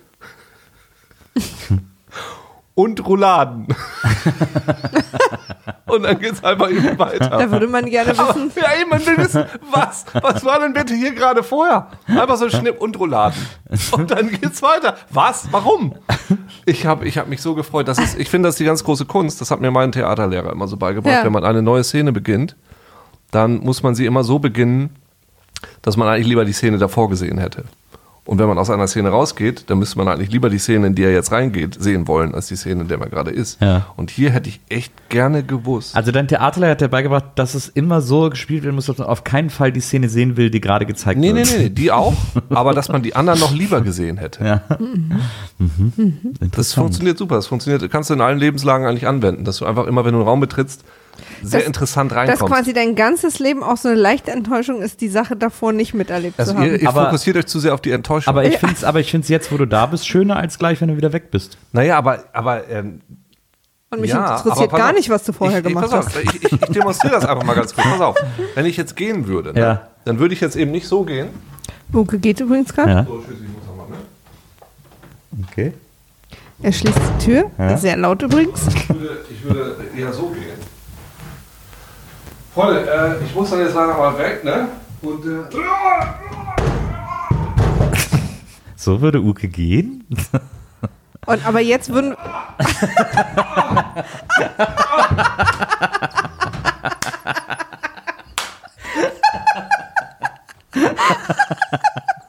Ich weiß gar nicht, ob wir erzählen können, was hier gerade passiert. Ja, aber jetzt bist du ja wieder zurückgekommen. Ja, aber jetzt ist ja das, Jetzt war ja Inter das nee, warte Schöne, mal. dass du Jetzt ist ja Inter bist. das Interessante nicht gewesen, was vorher passiert ist, sondern was danach passiert. Na, das ist es ja, aber jetzt auf dem Weg hinaus. Das hinaus Verstehe. Ja so. Verstehe. so, und äh, genau, und deshalb. Äh, Ach Leute, also für mich hat sich der Tag maximal gelohnt. und Rouladen. Genial. Okay. Also sollen wir, jetzt, wollen wir jetzt eigentlich erzählen, was gerade passiert ist, oder sollen wir die Zuhörer im Un Unwissenden lassen? Ich finde, dass das eine sehr private, intime für uns drei Sache hier gerade gewesen ist. Okay. Ich würde da gerne mit. Äh, als nächstes hat im Film Tackleberry sein Date mit seiner Kollegin. Sein Ja. großes Date und er bereitet sich vor. Und er hat vorher mit Mahoney äh, super unauffällig in der Bar darüber gesprochen, dass er noch Jungfrau ist. Genau. Und äh, er bereitet sich dann vor in der Garderobe vom Revier und dann kommt äh, äh, Mahoney an und sagt, ah, hast du heute ein großes Date und so. Und er so, ja. Und dann schmiert er sich so die Wangen ein und sagt Mahoney, was ist das Aftershave? Und dann sagt Tackleberry, nein, Pistolenfett. Das hat mir sehr gut gefallen. Und dann geht er zu seinem Date und klingelt und sie macht die Tür und sieht natürlich super aus mit so ein bisschen Weichzeichner und tolles Kleid und äh, wahnsinnig stark gemachte Haare. Und äh, Tackleberry hat, Stark gemachte Haare. und Tackleberry hat ein Geschenk für sie. Er öffnet die kleine Schmuckschatulle, die er dabei Oh ja. hat, und hält sie hin und äh, das schönste Geschenk, das sie sich vorstellen kann, Ohrschellen. Ohrschellen. Ganz kleine Handschellen als Ohrringe. Also, ich glaube, vor so 10, 15 Jahren hätte ich das noch cool gefunden. Da, als, ich, als ich noch so zerrissene ähm, äh, Strumpfhosen als Oberteile anhatte. Wie kommt man da denn rein? Hat, Ich, man, man hat ein, immer ein Loch äh, in den Schritt geschnitten und hat dann quasi die Ärmel und dann hat man das vorne so aufgeschnitten und dann war das so ein cooles Oberteil. Ah, cool. aber hattest du denn dann auch äh, zerschnittene T-Shirts als Hose an oder als Rock oder so? Nö. Oberteile. Also eine Sache reicht. Äh, Ich habe gedacht, dass so Und upside dann down. waren dann halt so Laufmaschen drin, die an den Armen dann so waren und so. Das war halt cool. Ja. Hm. Und dann darüber hatte ich natürlich dann irgendwie ein T-Shirt oder Ja, so ja. ein Hemd oder so. ja. Sag mal, ganz kurz mal, seid mal kurz leise. Das Baby schreit. Nee, hört ihr das Knacken? Ja. Was ist das? So ein Handy? Aber das ist so gleichmäßig. Meins ist auf Flugmodus. Meinst du auch? Meins auch. Ist immer noch da. Aber es ist so komisch gleichmäßig, ne? Was ist das? Irgendein Störgeräusch. Dein Handy war das. Weil es hier auf dem Kabel liegt. Vielleicht. Leg mal vom Kabel runter. Ah. Hier ein Pro-Tipp für alle Podcaster. Legt euer Handy nicht, selbst wenn es im Flugmodus ist, Soll ich drin lassen? Ja, auf lass doch drin. Kabel. Cool. So, Mensch, diese, das ist, das sind auch richtige Suspense-Momente, die wir den Hörern heute Ja. bieten. Es ist, es ist crazy. Habt ihr das schreiende Kind Aber eigentlich das- auch gehört? Ja, also ich habe es kurz gehört, Ich als wir dann gehört. kurz so ruhig waren, ja. Na, Aber hier in dem Haus schreien leider sehr viele Kinder. Ah. Auf jeden Fall ist dann äh, das Date läuft super und dann äh, haben, äh, gehen sie auch ins Bett und dann kommt ja diese Szene, über die wir gerade eben schon gesprochen haben, mit den zu wenigen Pistolen, die dann da vom Bett fliegen. Und Sie hat übrigens die kleinste Kafkaeskeste Wohnung, die ich jemals gesehen habe. Nee, ich habe gerade Maniac geguckt. Habt ihr das gesehen? Nee, noch nicht. nee, dann nicht. Das Aber ich bin mir auch nicht sicher, ob ich gucken will. Das ist tatsächlich, äh, kurze Tangente, recht gut. Das spielt ja auch so, so eine Alternativversion Mhm. der 80er und er hat auch eine sehr kleine Wohnung, die ich auch sehr gut fand. Ich musste tatsächlich bei diesem ähm, Automaten, der Bankautomat, der immer Hallo, Hallo, Hallo sagt, musste ich ein bisschen an Maniac denken. Das würde da auch ganz gut reinpassen tatsächlich. es ist also nicht einfach nochmal neu aufgelegtes Black Mirror oder so. Nö, gar nicht. Also weiß ich Okay. nicht, ich habe nur eine Folge geguckt bisher. Ja. Das kann ich sagen. Ja. Ich kann nur, äh, ich kann Sabrina sehr empfehlen. Mochte ich nicht die, aber anderes Thema. Du, also Ich habe Bodyguard gesehen und zwar, oh, ich bin da genau zwischen. Also es war okay, man kann es gucken, aber man hat auch nichts verpasst, wenn man es nicht guckt. Ähm, ja. Also jedenfalls ähm, gibt es dann als nächstes ähm, die große Kirmes, die sozusagen die Neighborhood wieder zusammenbringen soll. Ein Straßenfest, wo alle äh, und wo es aus irgendwelchen merkwürdigen Gründen diesen goldenen Besen gibt, der äh, das Saubermachen der Straßen äh, darstellen soll. Und da ähm, haben dann erstmal alle Spaß, aber natürlich kommt dann da die Punkbande und aber leider sieht man nicht so richtig, wie die alles aufmischen. Die, die gehen dann zwar drauf und die nächste Szene ist schon, Es ist irgendwie so, als ob sie eigentlich auch nur aufs Riesenrad wollen. ja, na, beziehungsweise aber nur, wenn jemand mitkommt. Genau. Ja, ja, aber dann, also, aber wir sehen halt gar nicht sozusagen wie im Supermarkt oder so, wie die dann da Mhm. wirklich diesen, die, die, die Party aufmischen, sondern sie gehen halt drauf und dann ist der nächste Schnitt, wie im Prinzip Lassar seine Stelle abgibt, also kündigt. Ja. Und, ähm, und dann, und das finde ich so ein bisschen, das wirkte mir dann alles so ein bisschen gedrängelt, weil dann sind die und dann kündigt quasi, wird Mahoney gekündigt, weil er zugibt, dass er das mit dieser Haarsache war, damit nicht alle suspendiert werden. Ja. Und, äh, und sein Partner geht auch gleich mit und dann treffen die sich mit dem ehemaligen Captain zum Trinken, wo man auch vorher nie gesehen hat, dass sie irgendwie ein Bonding haben, aber gut. Ja. Und entscheiden, dass Mahoney undercover reingeht, obwohl sie alle drei nicht mehr da arbeiten und Ja. das quasi, weil der Captain sagt dann, wenn es Probleme gibt, kann ich dir unter Umständen nicht helfen. Ja, nee, natürlich nicht, weil du da nicht mehr arbeitest. Also, ich verstehe das schon. Und, und machen dann, sind dann plötzlich so ein Dreier-Squad, der sich da irgendwie so eine Sache ausdenkt. Und ich fand es so ein bisschen verschenkt, weil erstens geht es alles viel zu schnell plötzlich. Äh, und zweitens hätte ich es schöner gefunden, wenn quasi unser bekanntes Team diesen Plan hat Ja. und nicht irgendwie mit diesem dritten neuen, diesen Ja. beiden Fremden und er, wobei ich natürlich sehr lustig fand, was für eine Art Mikro ihm tatsächlich um die Brust Ja. gebunden wird. Das größte Mikrofon der Welt. natürlich nochmal absurder. Ja, Aber genau. auch das quasi, wenn man es falsch polt, dann Nachrichten, Sportnachrichten rauskommen, das möchte ich mal einer, dass mir einer das hier mit meinen Mikros macht. Na, geht doch. Ich will, wenn du, wenn du Kopfhörer in den Mikro einsteckst, kannst du auch durch die Musche sprechen. Geht doch ich weiß, andersrum. aber es war einfach nur sehr lustig, weil dieses Mikro ist halt einfach. Es also und ich glaube groß. auch, dass es in den 80ern schon kleinere Mikros Also ich gab. glaube, wenn man ich The Wire jetzt gesehen hätte, die erste Staffel mit diesem Mikro, wäre die Ja. ganze Staffel auch anders gelaufen. Ich fand sehr schön, wie er sich dann als Punker verkleidet und was er macht, um die anderen Punker anzulocken. Oh, dazu habe ich auch ein paar Notizen, ja. das ist, äh, er benimmt sich nämlich, wie heißt der? Was, wie heißt er? Hat er eben so einen geilen Namen? Mahoney, oder? Ach so, nee, Ja. in, als, als Ach so, als. Stiernacken. Stirnacken. Stirner, genau.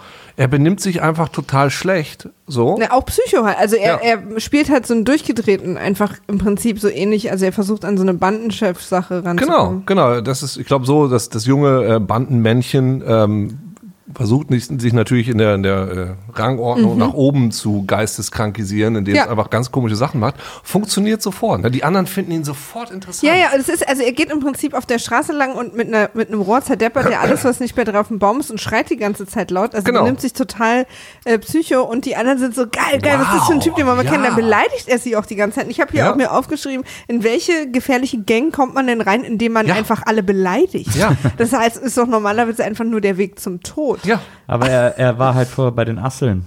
Ja, genau. Nee, er sagt, er ist immer noch bei den Ach Asseln, bei den die Asseln. davor übrigens die Serienmörder hießen, aber das war zu auffällig. das fand ich ganz gut. Und, äh, und dann fragen sie, ey, warum machst du nicht bei uns mit? So einfach Nee. geht's Ja, nämlich. so einfach So geht's. einfach. Die Massenmörder hießen die, glaube ich. Ja, oder die Serie. Massenmörder. Ja, die Massenmörder, genau. genau. Aber es war zu auffällig. Und die, wie heißt die Gang, die, die ihn haben wollen? Wie heißen die nochmal? Die haben da auch, Ah, die haben auch auch irgendwie die Ratten oder irgendwie so. Habe ich vergessen. so, so einen komischen Tiernamen. Aber was, also bevor das alles, man sieht ja dann, wie er undercover aussieht. Und sein Undercover-Look ist wirklich on point. Ja. Also Steve Guttenberg sah nie besser aus als in seinem Undercover-Look, in dem er aussieht wie eine super weirde Mischung aus Prince und Freddie Mercury. Ja. Ich finde auch gut, dass Schnurrbart sofort böse sein bedeutet. Ja, aber in dieser absurden alternativen 80er-Jahre-Realität, die uns da gezeigt wird, oder vielleicht sah es ja damals so aus, wo ja auch die Gangmitglieder alle irgendwie nicht zugeordnet sind und alles ein bisschen durcheinander ist, passt das natürlich total. Das war so ein bisschen so, so wie Bastard-Pop. Ja, ich denke da auch So sofort, Richter. also woran ich zum Beispiel die ganze Zeit denken musste, war die Klasse von 1984. Das war so ein ganz harter äh, Film damals mit so einer, in so einer Schule, wo so eine Punk-Gang allen so totale Angst macht und so und richtig brutal ist und so. Und deswegen kenne ich dieses Motiv, diese, diese jungen Punks, vor denen man Angst haben muss, ist eigentlich total, also aus der Ja. Zeit extrem bekannt. Ja, genau, dass, äh, dass, die, dass die Feinde waren, aber dass man offensichtlich nicht so genau wusste, wie die aussehen, ob die jetzt aussehen wie Prince oder, oder Michael Jackson oder sowas, das äh, ist ja auch. Und auch dieser, dieser Hang zum Individualismus. Na. Das stimmt. Und dann sitzt er auf jeden Fall am Rinnstein und lässt sich von denen in die Gang holen. Genau, und dann nehmen sie ihn quasi dann mit äh, zum Hauptquartier, was irgendwie aussieht wie da, wo ich mir vorstelle, heutzutage Peter Pan und äh, seine Jungs wohnen. Naja, oder so ein, so ein, so ein 60er Jahre James Bond-Bösewicht. Ja, Ein alter Zoo, ein geschlossener genau, Zoo. der aber jetzt Ja. so ein bisschen aussieht wie so eine, wie so eine Müllhalde auch. Also nicht Müllhalde, sondern so ein Schrott, Ja, Schrottplatz. ein Schrottplatz. Und dann gibt's ja da auch irgendwie, ne, es gibt so eine Mauer und da sitzt oben einer und macht dann so ein Tor hoch, obwohl später einfach reingegangen wird. Also ist auch etwas unklar, wie da ihre Bewachungsschichten verteilt werden. und, so. und ich finde auch gut, dass sie so eine komische Hängebrücke haben, um dann, naja. Und äh, bevor wir dann da zum großen Showdown kommen, sehen wir noch eine Szene, in der äh, Tackleberry von seiner Frau ihrer Familie vorgestellt wird. Und das Stimmt. ist tatsächlich wahnsinnig lustig. Das ist wirklich lustig, ja. weil da nämlich der Vater äh, die ganze Zeit sagt, ja, hier mein Sohn, der ist Boxer. Und, dann, alle schlagen sich und der einfach die Vater und ganze der Zeit Sohn und hauen sich einfach die Zeit wahnsinnig in die lustig. Ja. Und zwar immer richtig doll, wo man auch immer kurz diese eine Sekunde sieht, dass es ihnen eigentlich wirklich wehtut. Genau. Und sie dann wieder so, hey, wie witzig. Und dann die Tochter und Tackleberry guckt auch so die ganze Zeit so, uh, passiert hier? Und die Mutter kommt dann irgendwann, ach, ihr zwei wieder. Ja, ja. Das ist, das fand ich sehr, sehr lustig. Stimmt, da sind wir so ein bisschen drüber gesprungen. Und äh, ja, und dann kommen wir in den, dann kommen wir in den alten Zoo. Also äh, wir wissen ja, Mahoney ist verkabelt, äh, deswegen versucht er natürlich immer rauszufinden, wo er ist. Ja, ja, und Dann- sagt, aber wie er das auch macht, ne, wir sind im alten Zoo, im alten Zoo, alten Zoo, nicht im neuen Zoo, der alte Zoo. Genau. Also er sollte wirklich sich niemals wieder als Spion einsetzen lassen. Und äh, seine Kumpis, der, der äh, ehemalige Chief und, und äh, Stuhlgang, äh, Gang, ähm, die hören das dann und äh, fahren dann irgendwie hin und sagen allen, dass sie auch dahin kommen sollen. So, genau, und die Kumpis kommen natürlich sofort, Genau. eilen sofort zur Hilfe. genau. Äh, währenddessen fliegt Mahoney aber auf. Ja. Beziehungsweise noch nicht erst, äh, kriegt er eine Zigarette, glaube ich, von, äh, von Zed. Ja, wir sehen erstmal Zed, wie er in, in irgendeinem halb ausgebauten, in so einer Art äh, der Front eines Autos sitzt und durch die Frontscheibe eine Kinderserie guckt und weint. Ja, Also Ja, wie so ein, ich sag ja, wie so ein James Bond-Bösewicht. Ja. Völlig, ja. Hm. psychisch leicht labil. Und dann schleimt sich äh, Mahoney so über ihm ein, so, ja, ey, hier, du bist cool und so. Genau, ne, vor allen Dingen, also es ist ja im Prinzip wie bei äh, Superman vs. Batman, was sie beide zum Bonden bringt, ist äh, die Mutter von vom Bösewicht, also von Zed, heißt genauso wie der äh, Spitzname, den sich Mahoney jetzt ausgedacht hat. Er Äh, sagt irgendwie, ja, ich heiße Stirnacken, und meine Mutter hieß auch so. Das ist der Moment, wo quasi alle Querelen beiseite gelegt werden und wir hier eine wahre, und das hat ja auch schon bei Batman vs. Superman genauso sehr, gut sehr, funktioniert. Sehr gut geklappt. Absolut, Ja. absolut. Und dann ist so schön, weil dann äh, sagt, sagt äh, Mahoney, ah, hat mal jemand eine Zigarette, dann kriegt er eine Zigarette und dann sagt er, hat mal jemand Feuer und dann sagt Zed hier und hält ihm seine brennende Hand hin. Ja.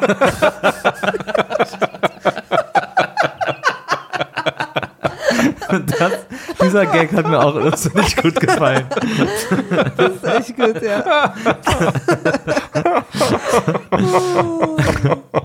Aber dann kommt ist so, es. als der, der wird uns so vorgestellt, als wäre der quasi so, als wäre sein, sein Emotionenzentrum, als hätte es da einen Kurzschluss gegeben. Also auch Schmerzen empfindet er nicht mehr, aber der empfindet quasi alle Emotionen immer gleichzeitig. Ja, Alles genau. Ja, gleichzeitig. und deswegen, das, das ist, glaube ich, so die Erklärung für diesen, dass Na, es das da irgendwann mal so einen Gehirn-Emotionen-Kurzschluss gab. Genau.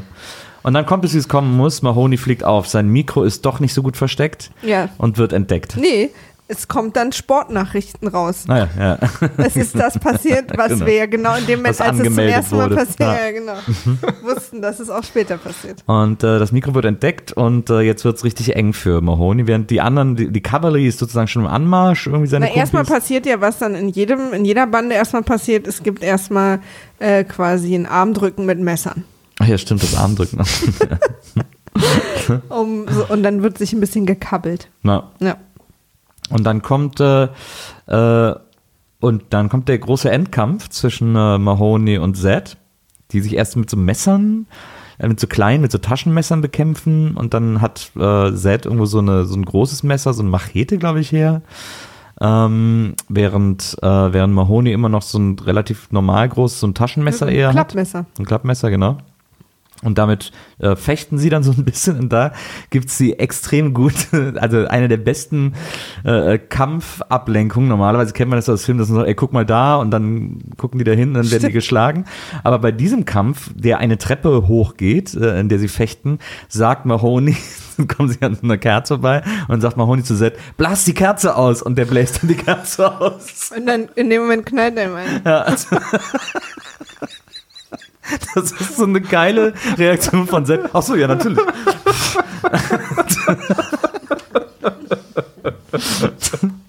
Das fand ich auch richtig schön. Äh, da habe ich sehr, sehr gelacht. Und dann äh, oben, also quasi außerhalb dieses, dieses unterirdischen dieses Kellers ist schon die ganze Gang und versucht irgendwie die Leute aufzuhalten. Währenddessen ist auch noch ähm, äh, äh, Mauser an einem Seil äh, in diese Höhle reingefallen und Mauser übrigens da. die zweite Hälfte äh, des Films mit einem äh, Lego-Helm Ja, als, stimmt. als Haar.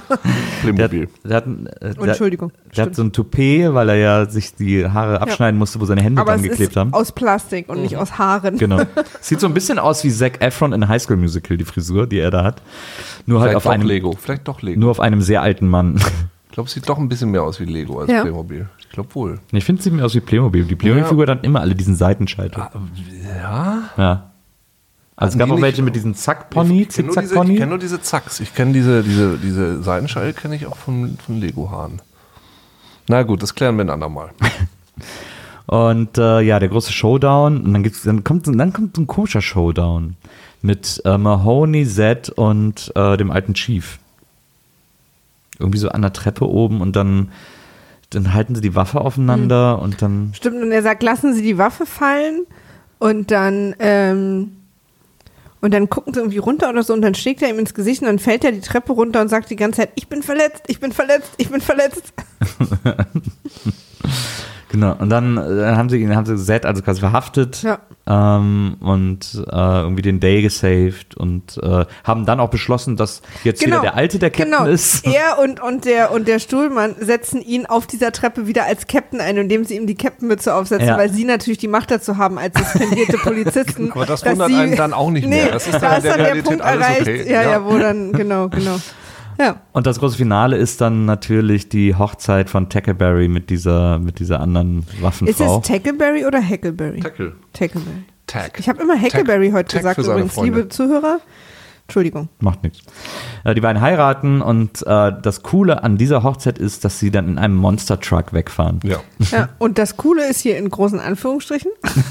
Nö, ist ganz, ist ganz passt. echt Ja. ist cool. Passt. Ich überlege auch, ob das Wo fahren vielleicht die eine dann wohl hin in den wäre. Flitterwochen? Auf so eine Shooting Range. Ja, wollte ich auch gerade sagen. Irgendwie so ein, so ein Jagdausflug. Ja, genau. also, übrigens, der, äh, der Darsteller, der äh, Tackleberry spielt, hat in einem Interview gesagt, dass er zwischen dem ersten und dem zweiten Teil irgendwann mal, wurde der ganze Cast eingeladen zu Hugh Hefner, äh, zu einer Party. Und dann waren die da und er meinte, alles war super luxuriös und alles war irgendwie total schick und Valet-Parking und Champagner und so. Und er und seine Frau, äh, weil er im ersten Teil nicht so viel verdient hat, äh, saßen in diesem unfassbaren Luxus in der Mitte und äh, hatten quasi eine Mahnung zu Hause, dass ihnen am nächsten Tag das Gas abgestellt wird zu Hause, weil sie es nicht zahlen konnten. Und haben äh, da beschlossen, dass egal wie viele Teile und wie schlecht die wären und völlig Wurst es von Police Academy gibt, er wird jedes Mal wieder dabei sein, damit er die Miete zahlen kann. Wie empfanden die das selber als schlecht, was die da gemacht haben? Das klingt jetzt alles so ein bisschen so. Ja, scheint, keine Ahnung. Ich, äh, wie gesagt, also das ist ja einer. Es ist, halt, es ist halt einfach, also so slapstickig, ne? Also es ist jetzt gut, nicht aber- als großes Kino. Also wenn du. Aber das war ja schon, also ich habe jetzt keine Ahnung, wie die Einschaltquoten, wollte ich jetzt gerade sagen, wie die Ja. Verkaufszahlen oder die, die Viewerzahlen waren, aber Police Academy war doch ein dickes Ding. Wenn man jetzt so an Filme denkt der 80er Jahre, also Goonies, äh, Zurück in Zukunft, äh, Ne, Police Academy war schon immer so ein bisschen der etwas äh, äh, schmutzigere Bruder von denen, der etwas habe ich nicht so das Gefühl. Also, billigere, lowere äh, Familienmitglied so, der Drunk Uncle sozusagen. habe ich gar nicht, also ich, ich, ich frage mich ja, wo es gekippt ist. Also ich dachte mal, die ersten drei waren okay und dann war es Quatsch. Ja, So. das kann gut sein, weil wir sind ja noch so weit. Nee, genau, aber nicht. irgendwie so, ich, ne, in meiner Erinnerung, in den 80er Jahren fanden wir das Ding oder in den 90ern fanden wir das Ding irgendwie ganz geil. Ja.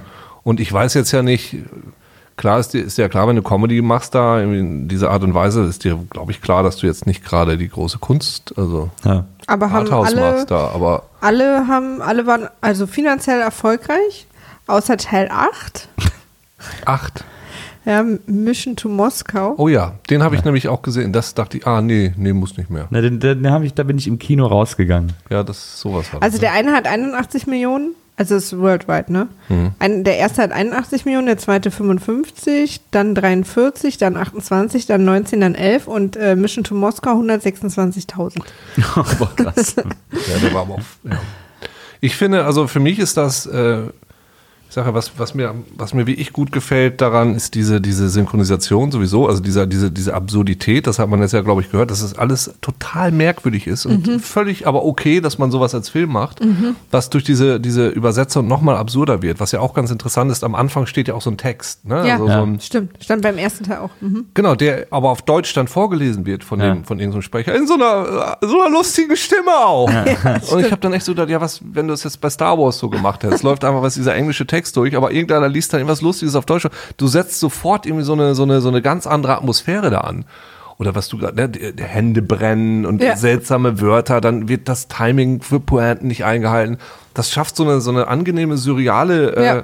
Lustige Atmosphäre, Total. wo man einerseits vielleicht über die Witze des Films lacht, aber dann auch nochmal darüber, wie absurd das Ganze an sich ist. Und, Und dabei, wie, dass man aber auch sofort quasi so einen Anspruch von irgendeiner logischen Story oder von irgendwas Ja. sofort abgibt. genau. Und aber, dann einfach sich so drauf einlässt. aber das muss sich ja jemand auch gedacht haben. Das ist das, was ich mich frage. Was ist denn da in der Produktion passiert? Hat man sich gesagt, das ist jetzt so Aber okay? das war doch so bei Nackte Kanone und äh, Genau, aber, Reise- ja, aber da habe ich ja das Gefühl, das sollte einfach mega absurd sein einfach. Und ich frage mich, was war jetzt hier der Gedanke? Also hat man jetzt wie ich gedacht, Punker sehen so aus oder macht man das jetzt einfach mal so? Oder brennt die ha äh, Ich habe das Gefühl, im ersten Teil, nee, es stimmt auch nicht, im ersten Teil landet er auch mit dem Kopf im Arsch vom, vom Pferd. Aber ich habe ich hab das Gefühl, dass irgendwo da so eine, so eine Albernkeitsgrenze oder Absurditätgrenze irgendwann mal überschritten wird, die vorher vielleicht gar nicht so sehr da war. Und Da ist ja immer dieses noch einen draufsetzen, so, ne? ja, und Mhm. ich hätte zum Beispiel ganz gern, ich fand es jetzt auch interessant, weil gerade jetzt ja so 80er-Jahre-Filme so in Mode sind oder Ja. Sachen, die in den 80ern spielen, so Stranger Things und äh, Summer of 84 und dieses ganze Zeug. Da, Dark. da müsste man eigentlich auch mal, äh, ich hätte die ich hätte gern Stranger Things so synchronisiert. Das würde ich sehr gerne gucken. So lustig. Na, einfach so, das Können wir doch machen. Muss ja gar nicht lustig sein, sondern so einfach, ich weiß ja gar nicht, wie die ernsten Filme synchronisiert werden, aber einfach mit, ey du Pissvogel. Na du Kackzebra. Ich finde auch kannibalisch aufmuffen. Ja. Werde ich ab jetzt immer sagen, wenn wir uns schick machen. So, das, so hat doch auch niemand geredet, auch in der, in der echten Welt nicht. Das sind doch einfach Fantasiewörter, Ja. die sich jemand ausgedacht hat, Das weil er stimmt. dachte, das kann man jetzt einfach mal so machen. Das. Einfach nochmal eine Fantasiesprache erfinden. Auf den eh schon absurden Film nochmal sowas draufsetzen. Ich glaube, ich glaube, äh, da wird, müssen wir auch viel über Koks reden, wenn solche Drehbücher und solche? Dreharbeiten in den Ist man auf 80ern. Koks denn besonders lustig? Nö, aber einfach so ein bisschen die Grenzen von dem, was noch für den Zuschauer Sinn macht, sind vielleicht ein bisschen mehr Ah, verschwommen. meinst du so? Ich, Pass auf, und dann macht er noch das. Also, dass man immer so Ja, dieses ja, ja. Eins draufsetzen. Ist, ist das nicht mehr Koks und Sachen? Ich habe nie Koks genommen. Aber setzt man da nicht immer noch eins drauf, sozusagen? und dann steigert man sich in so einem Writers Room so total rein. Aber ich glaube, um so ein so Drehbuch stell zu schreiben, aber ich glaube, um so ein Drehbuch zu schreiben, muss man ja relativ diszipliniert vorgehen und das ist, glaube ich, auf Koks nicht möglich. Nee, aber so die einzelnen Ideen werden ja vielleicht erstmal so zusammengepitcht, bevor man dann so ein Drehbuch draus macht, oder? Ich weiß nicht. ich habe nicht, das Gefühl, Drehbuch dass- schreiben? ich hab nicht das Gefühl, dass dieses Drehbuch jetzt so lange gebraucht hat zum Schreiben. Nee, ich Nee, habe auch glaub ich eher so ein, so ein, so ein, Ein Wochenend. durchgekokstes Wochenende. Ja, ich da eher so. Ich auch gar nicht mal so, ob du an dem Koks- so hängst. Ja, ich hänge total an Koks. Ich glaube, das, das war eher ganz viel Pommes und, und, und, und Burger, die sie das Wochenende da gegessen haben. Aber pass auf, äh, ich habe hier Idee, ähm, in der Stadt, da sind jetzt Punker. Früher war da auch noch Koks in Cola, also vielleicht Weil gut ist halt ein Ja, in den Zeichen. 80ern noch. Coke, ja. Ja? Naja, absolut. Ich habe mal gerade geguckt, äh, ob es irgendwo eine wirkliche Blue Oyster Bar gibt, ob das einfach jemand übernommen hat. Mhm. Ja, in St. Petersburg. das äh, Russland, das Land, das ja besonders schwulenfreundlich Ja. mittlerweile ist, da. Und es ist eine Gay Bar. Ja? Ähm, ja. Es ist als Gay Bar bezeichnet. Ich weiß gar nicht, ob man in Russland überhaupt offiziell eine Gay Bar führen darf, aber es Eigentlich ist ja als nicht. Gay Bar bezeichnet und äh, und es heißt Blue Oyster Bar und ist in St. Petersburg. Es Falls gibt eine jemand- Band, die heißt Blue Oyster Cool. Kalt, na klar. Na klar. Don't Fear the Reaper, das ist ja das berühmte Lied aus dem More Cowbell Sketch, Ja. das in dem More Cowbell Sketch gespielt wird. Mhm. Ähm, und äh, ja, und ich habe gesehen, dass es auf Wikipedia tatsächlich einen extra Eintrag gibt, namens Wiederkehrende Schauplätze in den Police Academy Filmen. Ach was. Aber wirklich. Ja. so viel Einer dazu. dieser wiederkehrenden Schauplätze ist äh, dieser Podcast. ja, absolut. Und da, Ähm, damit kommen wir auch zum Ende. ja, Uke, hast du noch was Ein dazu Fun loswerden Fact noch, der ja. mir aufgefallen ist. Bitte? Ihr kennt ja alle Ghost-Nachricht von Sam, ne? Absolut. ja. So, und äh, woran hat sie erkannt, dass er wie ich der Geist war? Demi? Dass er getöpfert hat. Nee, an dem Wort Dito. So war das auch bei Tackleberry und seiner Freundin. Genau so. Sie sagte, ich liebe dich, er sagte Dito. Stimmt. Mind blown. Wusch. Außer Nils. What? What? Ich weiß gar nicht, was mich jetzt mehr erschreckt, ob ihr, also ob ihr da einen Kausalzusammenhang seht, ob mich das mehr erschreckt oder dass ihr wisst, was die, was der Schlüsselmoment in Ghost ist. Hm, Das war schon, puh, das war ja immer ihr Problem. Also das von, von Patrick und, und Demi, dass er immer nur Dito gesagt hat, wenn sie, äh, ich liebe dich, weil er war einfach nicht emotional, weißt du? Das war irgendwie echt ein Problem für sie. Ist Und, ja auch ein typisches Männerproblem, dass sie erst richtig emotional werden, wenn sie töpfern dürfen. ja, oder wenn sie Geister sind. So, ich sagte dir auch immer Dito, aber einfach eigentlich immer. Nee, du sagst einfach auf Sächsisch Dieter zu mir. Dito. Hast du denn, äh, hast du dir denn im äh, Theater des Westens an der Kantstraße äh, Ghost das Musical angeguckt, äh, äh, Uke? Nein, aber ich sehe die Werbung immer und äh, sie begeistert mich ein bisschen. Ich, ich bin sehr fasziniert davon. Ich, ich sehe da so ein, so ein Töpferballett, weißt du, wo Ja, dann so irgendwie plötzlich Na, nicht nur einer, sondern so ganz viele so Töpferscheiben und dann machen sie so, spielt die Musik und dann töpfern sie was Großes, dann wieder runter, was Kleines, Ja. was Dickes, Breites, schwupp und am Schluss werden so Aschenbecher ausgegeben. Also so eine Art Töpfer-Cirque du Soleil. Ja, ja, genau, aber so, so Ja. ja. wie geil das wäre. Das ist auch echt, es ist nicht so einfach an so einer Drehscheibe. Meine Mutter ist, also ist, war ja äh, Keramikerin, äh, hat auch mal früher, als ich jung war, einen Laden gehabt und wir hatten im Keller immer eine Töpferwerkstatt und da hat sie auch Vasen und hat auch eine Drehscheibe, alles immer gemacht. Erklärt, warum er den Film nicht so gut fand. Ne? Und äh, ja, im Film ist das völlig unrealistisch dargestellt. Äh, deswegen ist das nicht okay. Ja, da habe ich mir schon gedacht. Das ist Die eine Töpferpolizei. völlig verromantisierte Darstellung des Töpferns. Töpfern ist ein ernstzunehmender Beruf, das Ja. macht man nicht halt so nackt. Nee. töpfert kein Geist. Nee. Uke, Ja, Schön, dass du wieder da warst. Du bist quasi, äh, äh, du gehörst zu den WIMAF äh, Podcast All-Stars. du bist ja auch sowas Oh. wie Familie. Ist ja, Ja. eigentlich, ist Oh, ja eigentlich völlig ist so normal, schön. dass du hier bist. das freut mich. Ja. Wir laden ja die anderen nur ein, weil du so viel zu tun hast. Eigentlich würden wir es sonst nur mit dir machen. Genau. Das ist aber auch schlimm. Ja. Na, ich finde gut, dass ich mich langsam hocharbeiten kann von, von diesem zweiten Teil von Pretty Woman jetzt zum zweiten Teil von Police Academy. So, ich merke, Wir haben da die ein oder andere Sache noch. nee, ihr habt mich mal kurz ausprobiert, Bist- ob ich das hinkriege. So, Bist du eigentlich Harry Potter-Fan? du wirst lachen. Ich höre gerade den Bin ich letzten. jetzt gespannt. Nee, du, Wenn ich jetzt nicht du lache, lachst ja wahrscheinlich eh. Nee, ich höre gerade den letzten Teil, weil ich habe, ähm, ich war an meinem Geburtstag, Ende September, war ich erst in der Harry Potter Studiotour in England. Mhm. Wahnsinnig geil. Und am nächsten Tag war ich im Stück. Wahnsinnig geil. Dritte Reihe, ja. ja. Und seitdem, das war Ende September, habe ich jetzt alle Bände nochmal komplett durchgehört und nerve meinen Bruder gerade mit meinen neuesten Insights, die ich da jetzt nochmal. Ich will ja, ich kenne ja, also ich habe jetzt nämlich in, in den letzten zwei Wochen alle acht Filme nochmal gesehen, weil ich ja in äh, dieses Jahr in Orlando war, in den University Was ist, in, in hat bei dir denselben Effekt gehabt wie bei mir? Potter. Ich habe die ersten drei jetzt nicht nochmal geguckt. Ich habe am vierten wieder angefangen. Vierte Film mies. Der fünfte ist, glaube ich, der beste. Sechste wieder nicht so gut wieder. Ich bin jetzt beim sechsten Film gerade und dann mache ich demnächst Deathly Hallows, sobald ich die Bücher durch habe. Wir waren jetzt in der Harry Potter Ausstellung in Potsdam. Ich sag mal, muss man nicht gesehen The haben. History of Magic. Nee, aber dieses Ding in England ist, äh, ich, ich hatte ja Geburtstag und dann durfte ich die Tür der Great Hall aufmachen. So, also kann ich jedem, der empfehlen, der hingeht, sagt, dass ihr Geburtstag habt, weil Ja. dann kann man das machen. Und äh, sie sagen am Anfang, geben sie dir so, so äh, Verhaltensanweisungen, was du machen darfst und was nicht. Und dann sagen sie, ähm, bitte jetzt die Aus Exponate, das sind ja die echten Sets, stehen da, bitte jetzt nicht anfassen oder anlecken.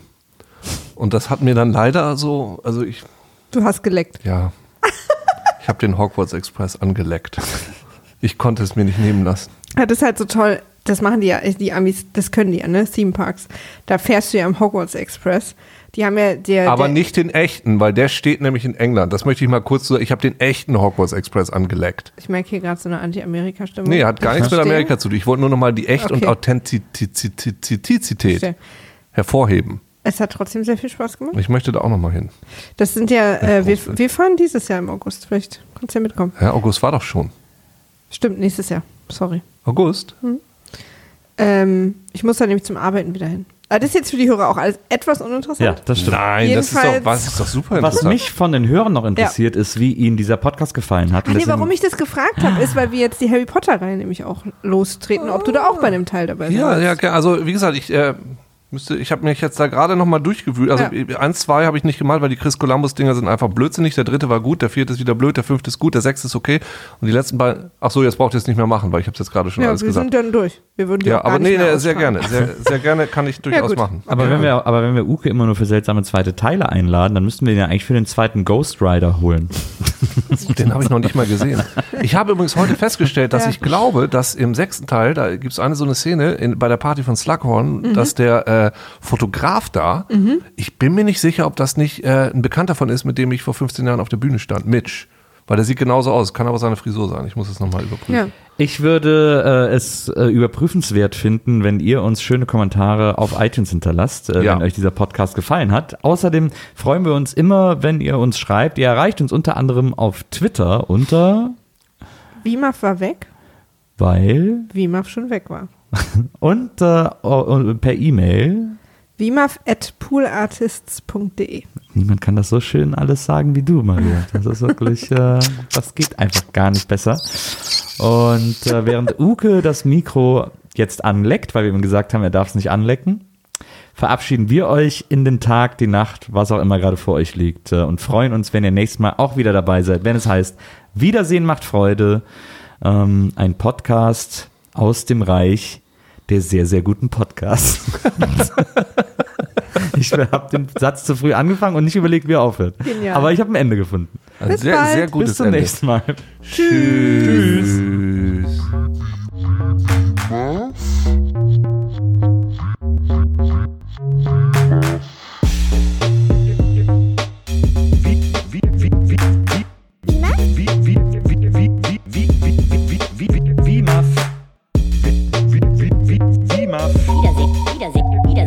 Wiedersehen macht Freude. Wiedersehen, Wiedersehen, Wiedersehen macht Freude. Wimaf? Wiedersehen, Wiedersehen, Wiedersehen macht Freude. Wiedersehen, Wiedersehen, Wiedersehen macht Freude. Wimaf? Wie, wie,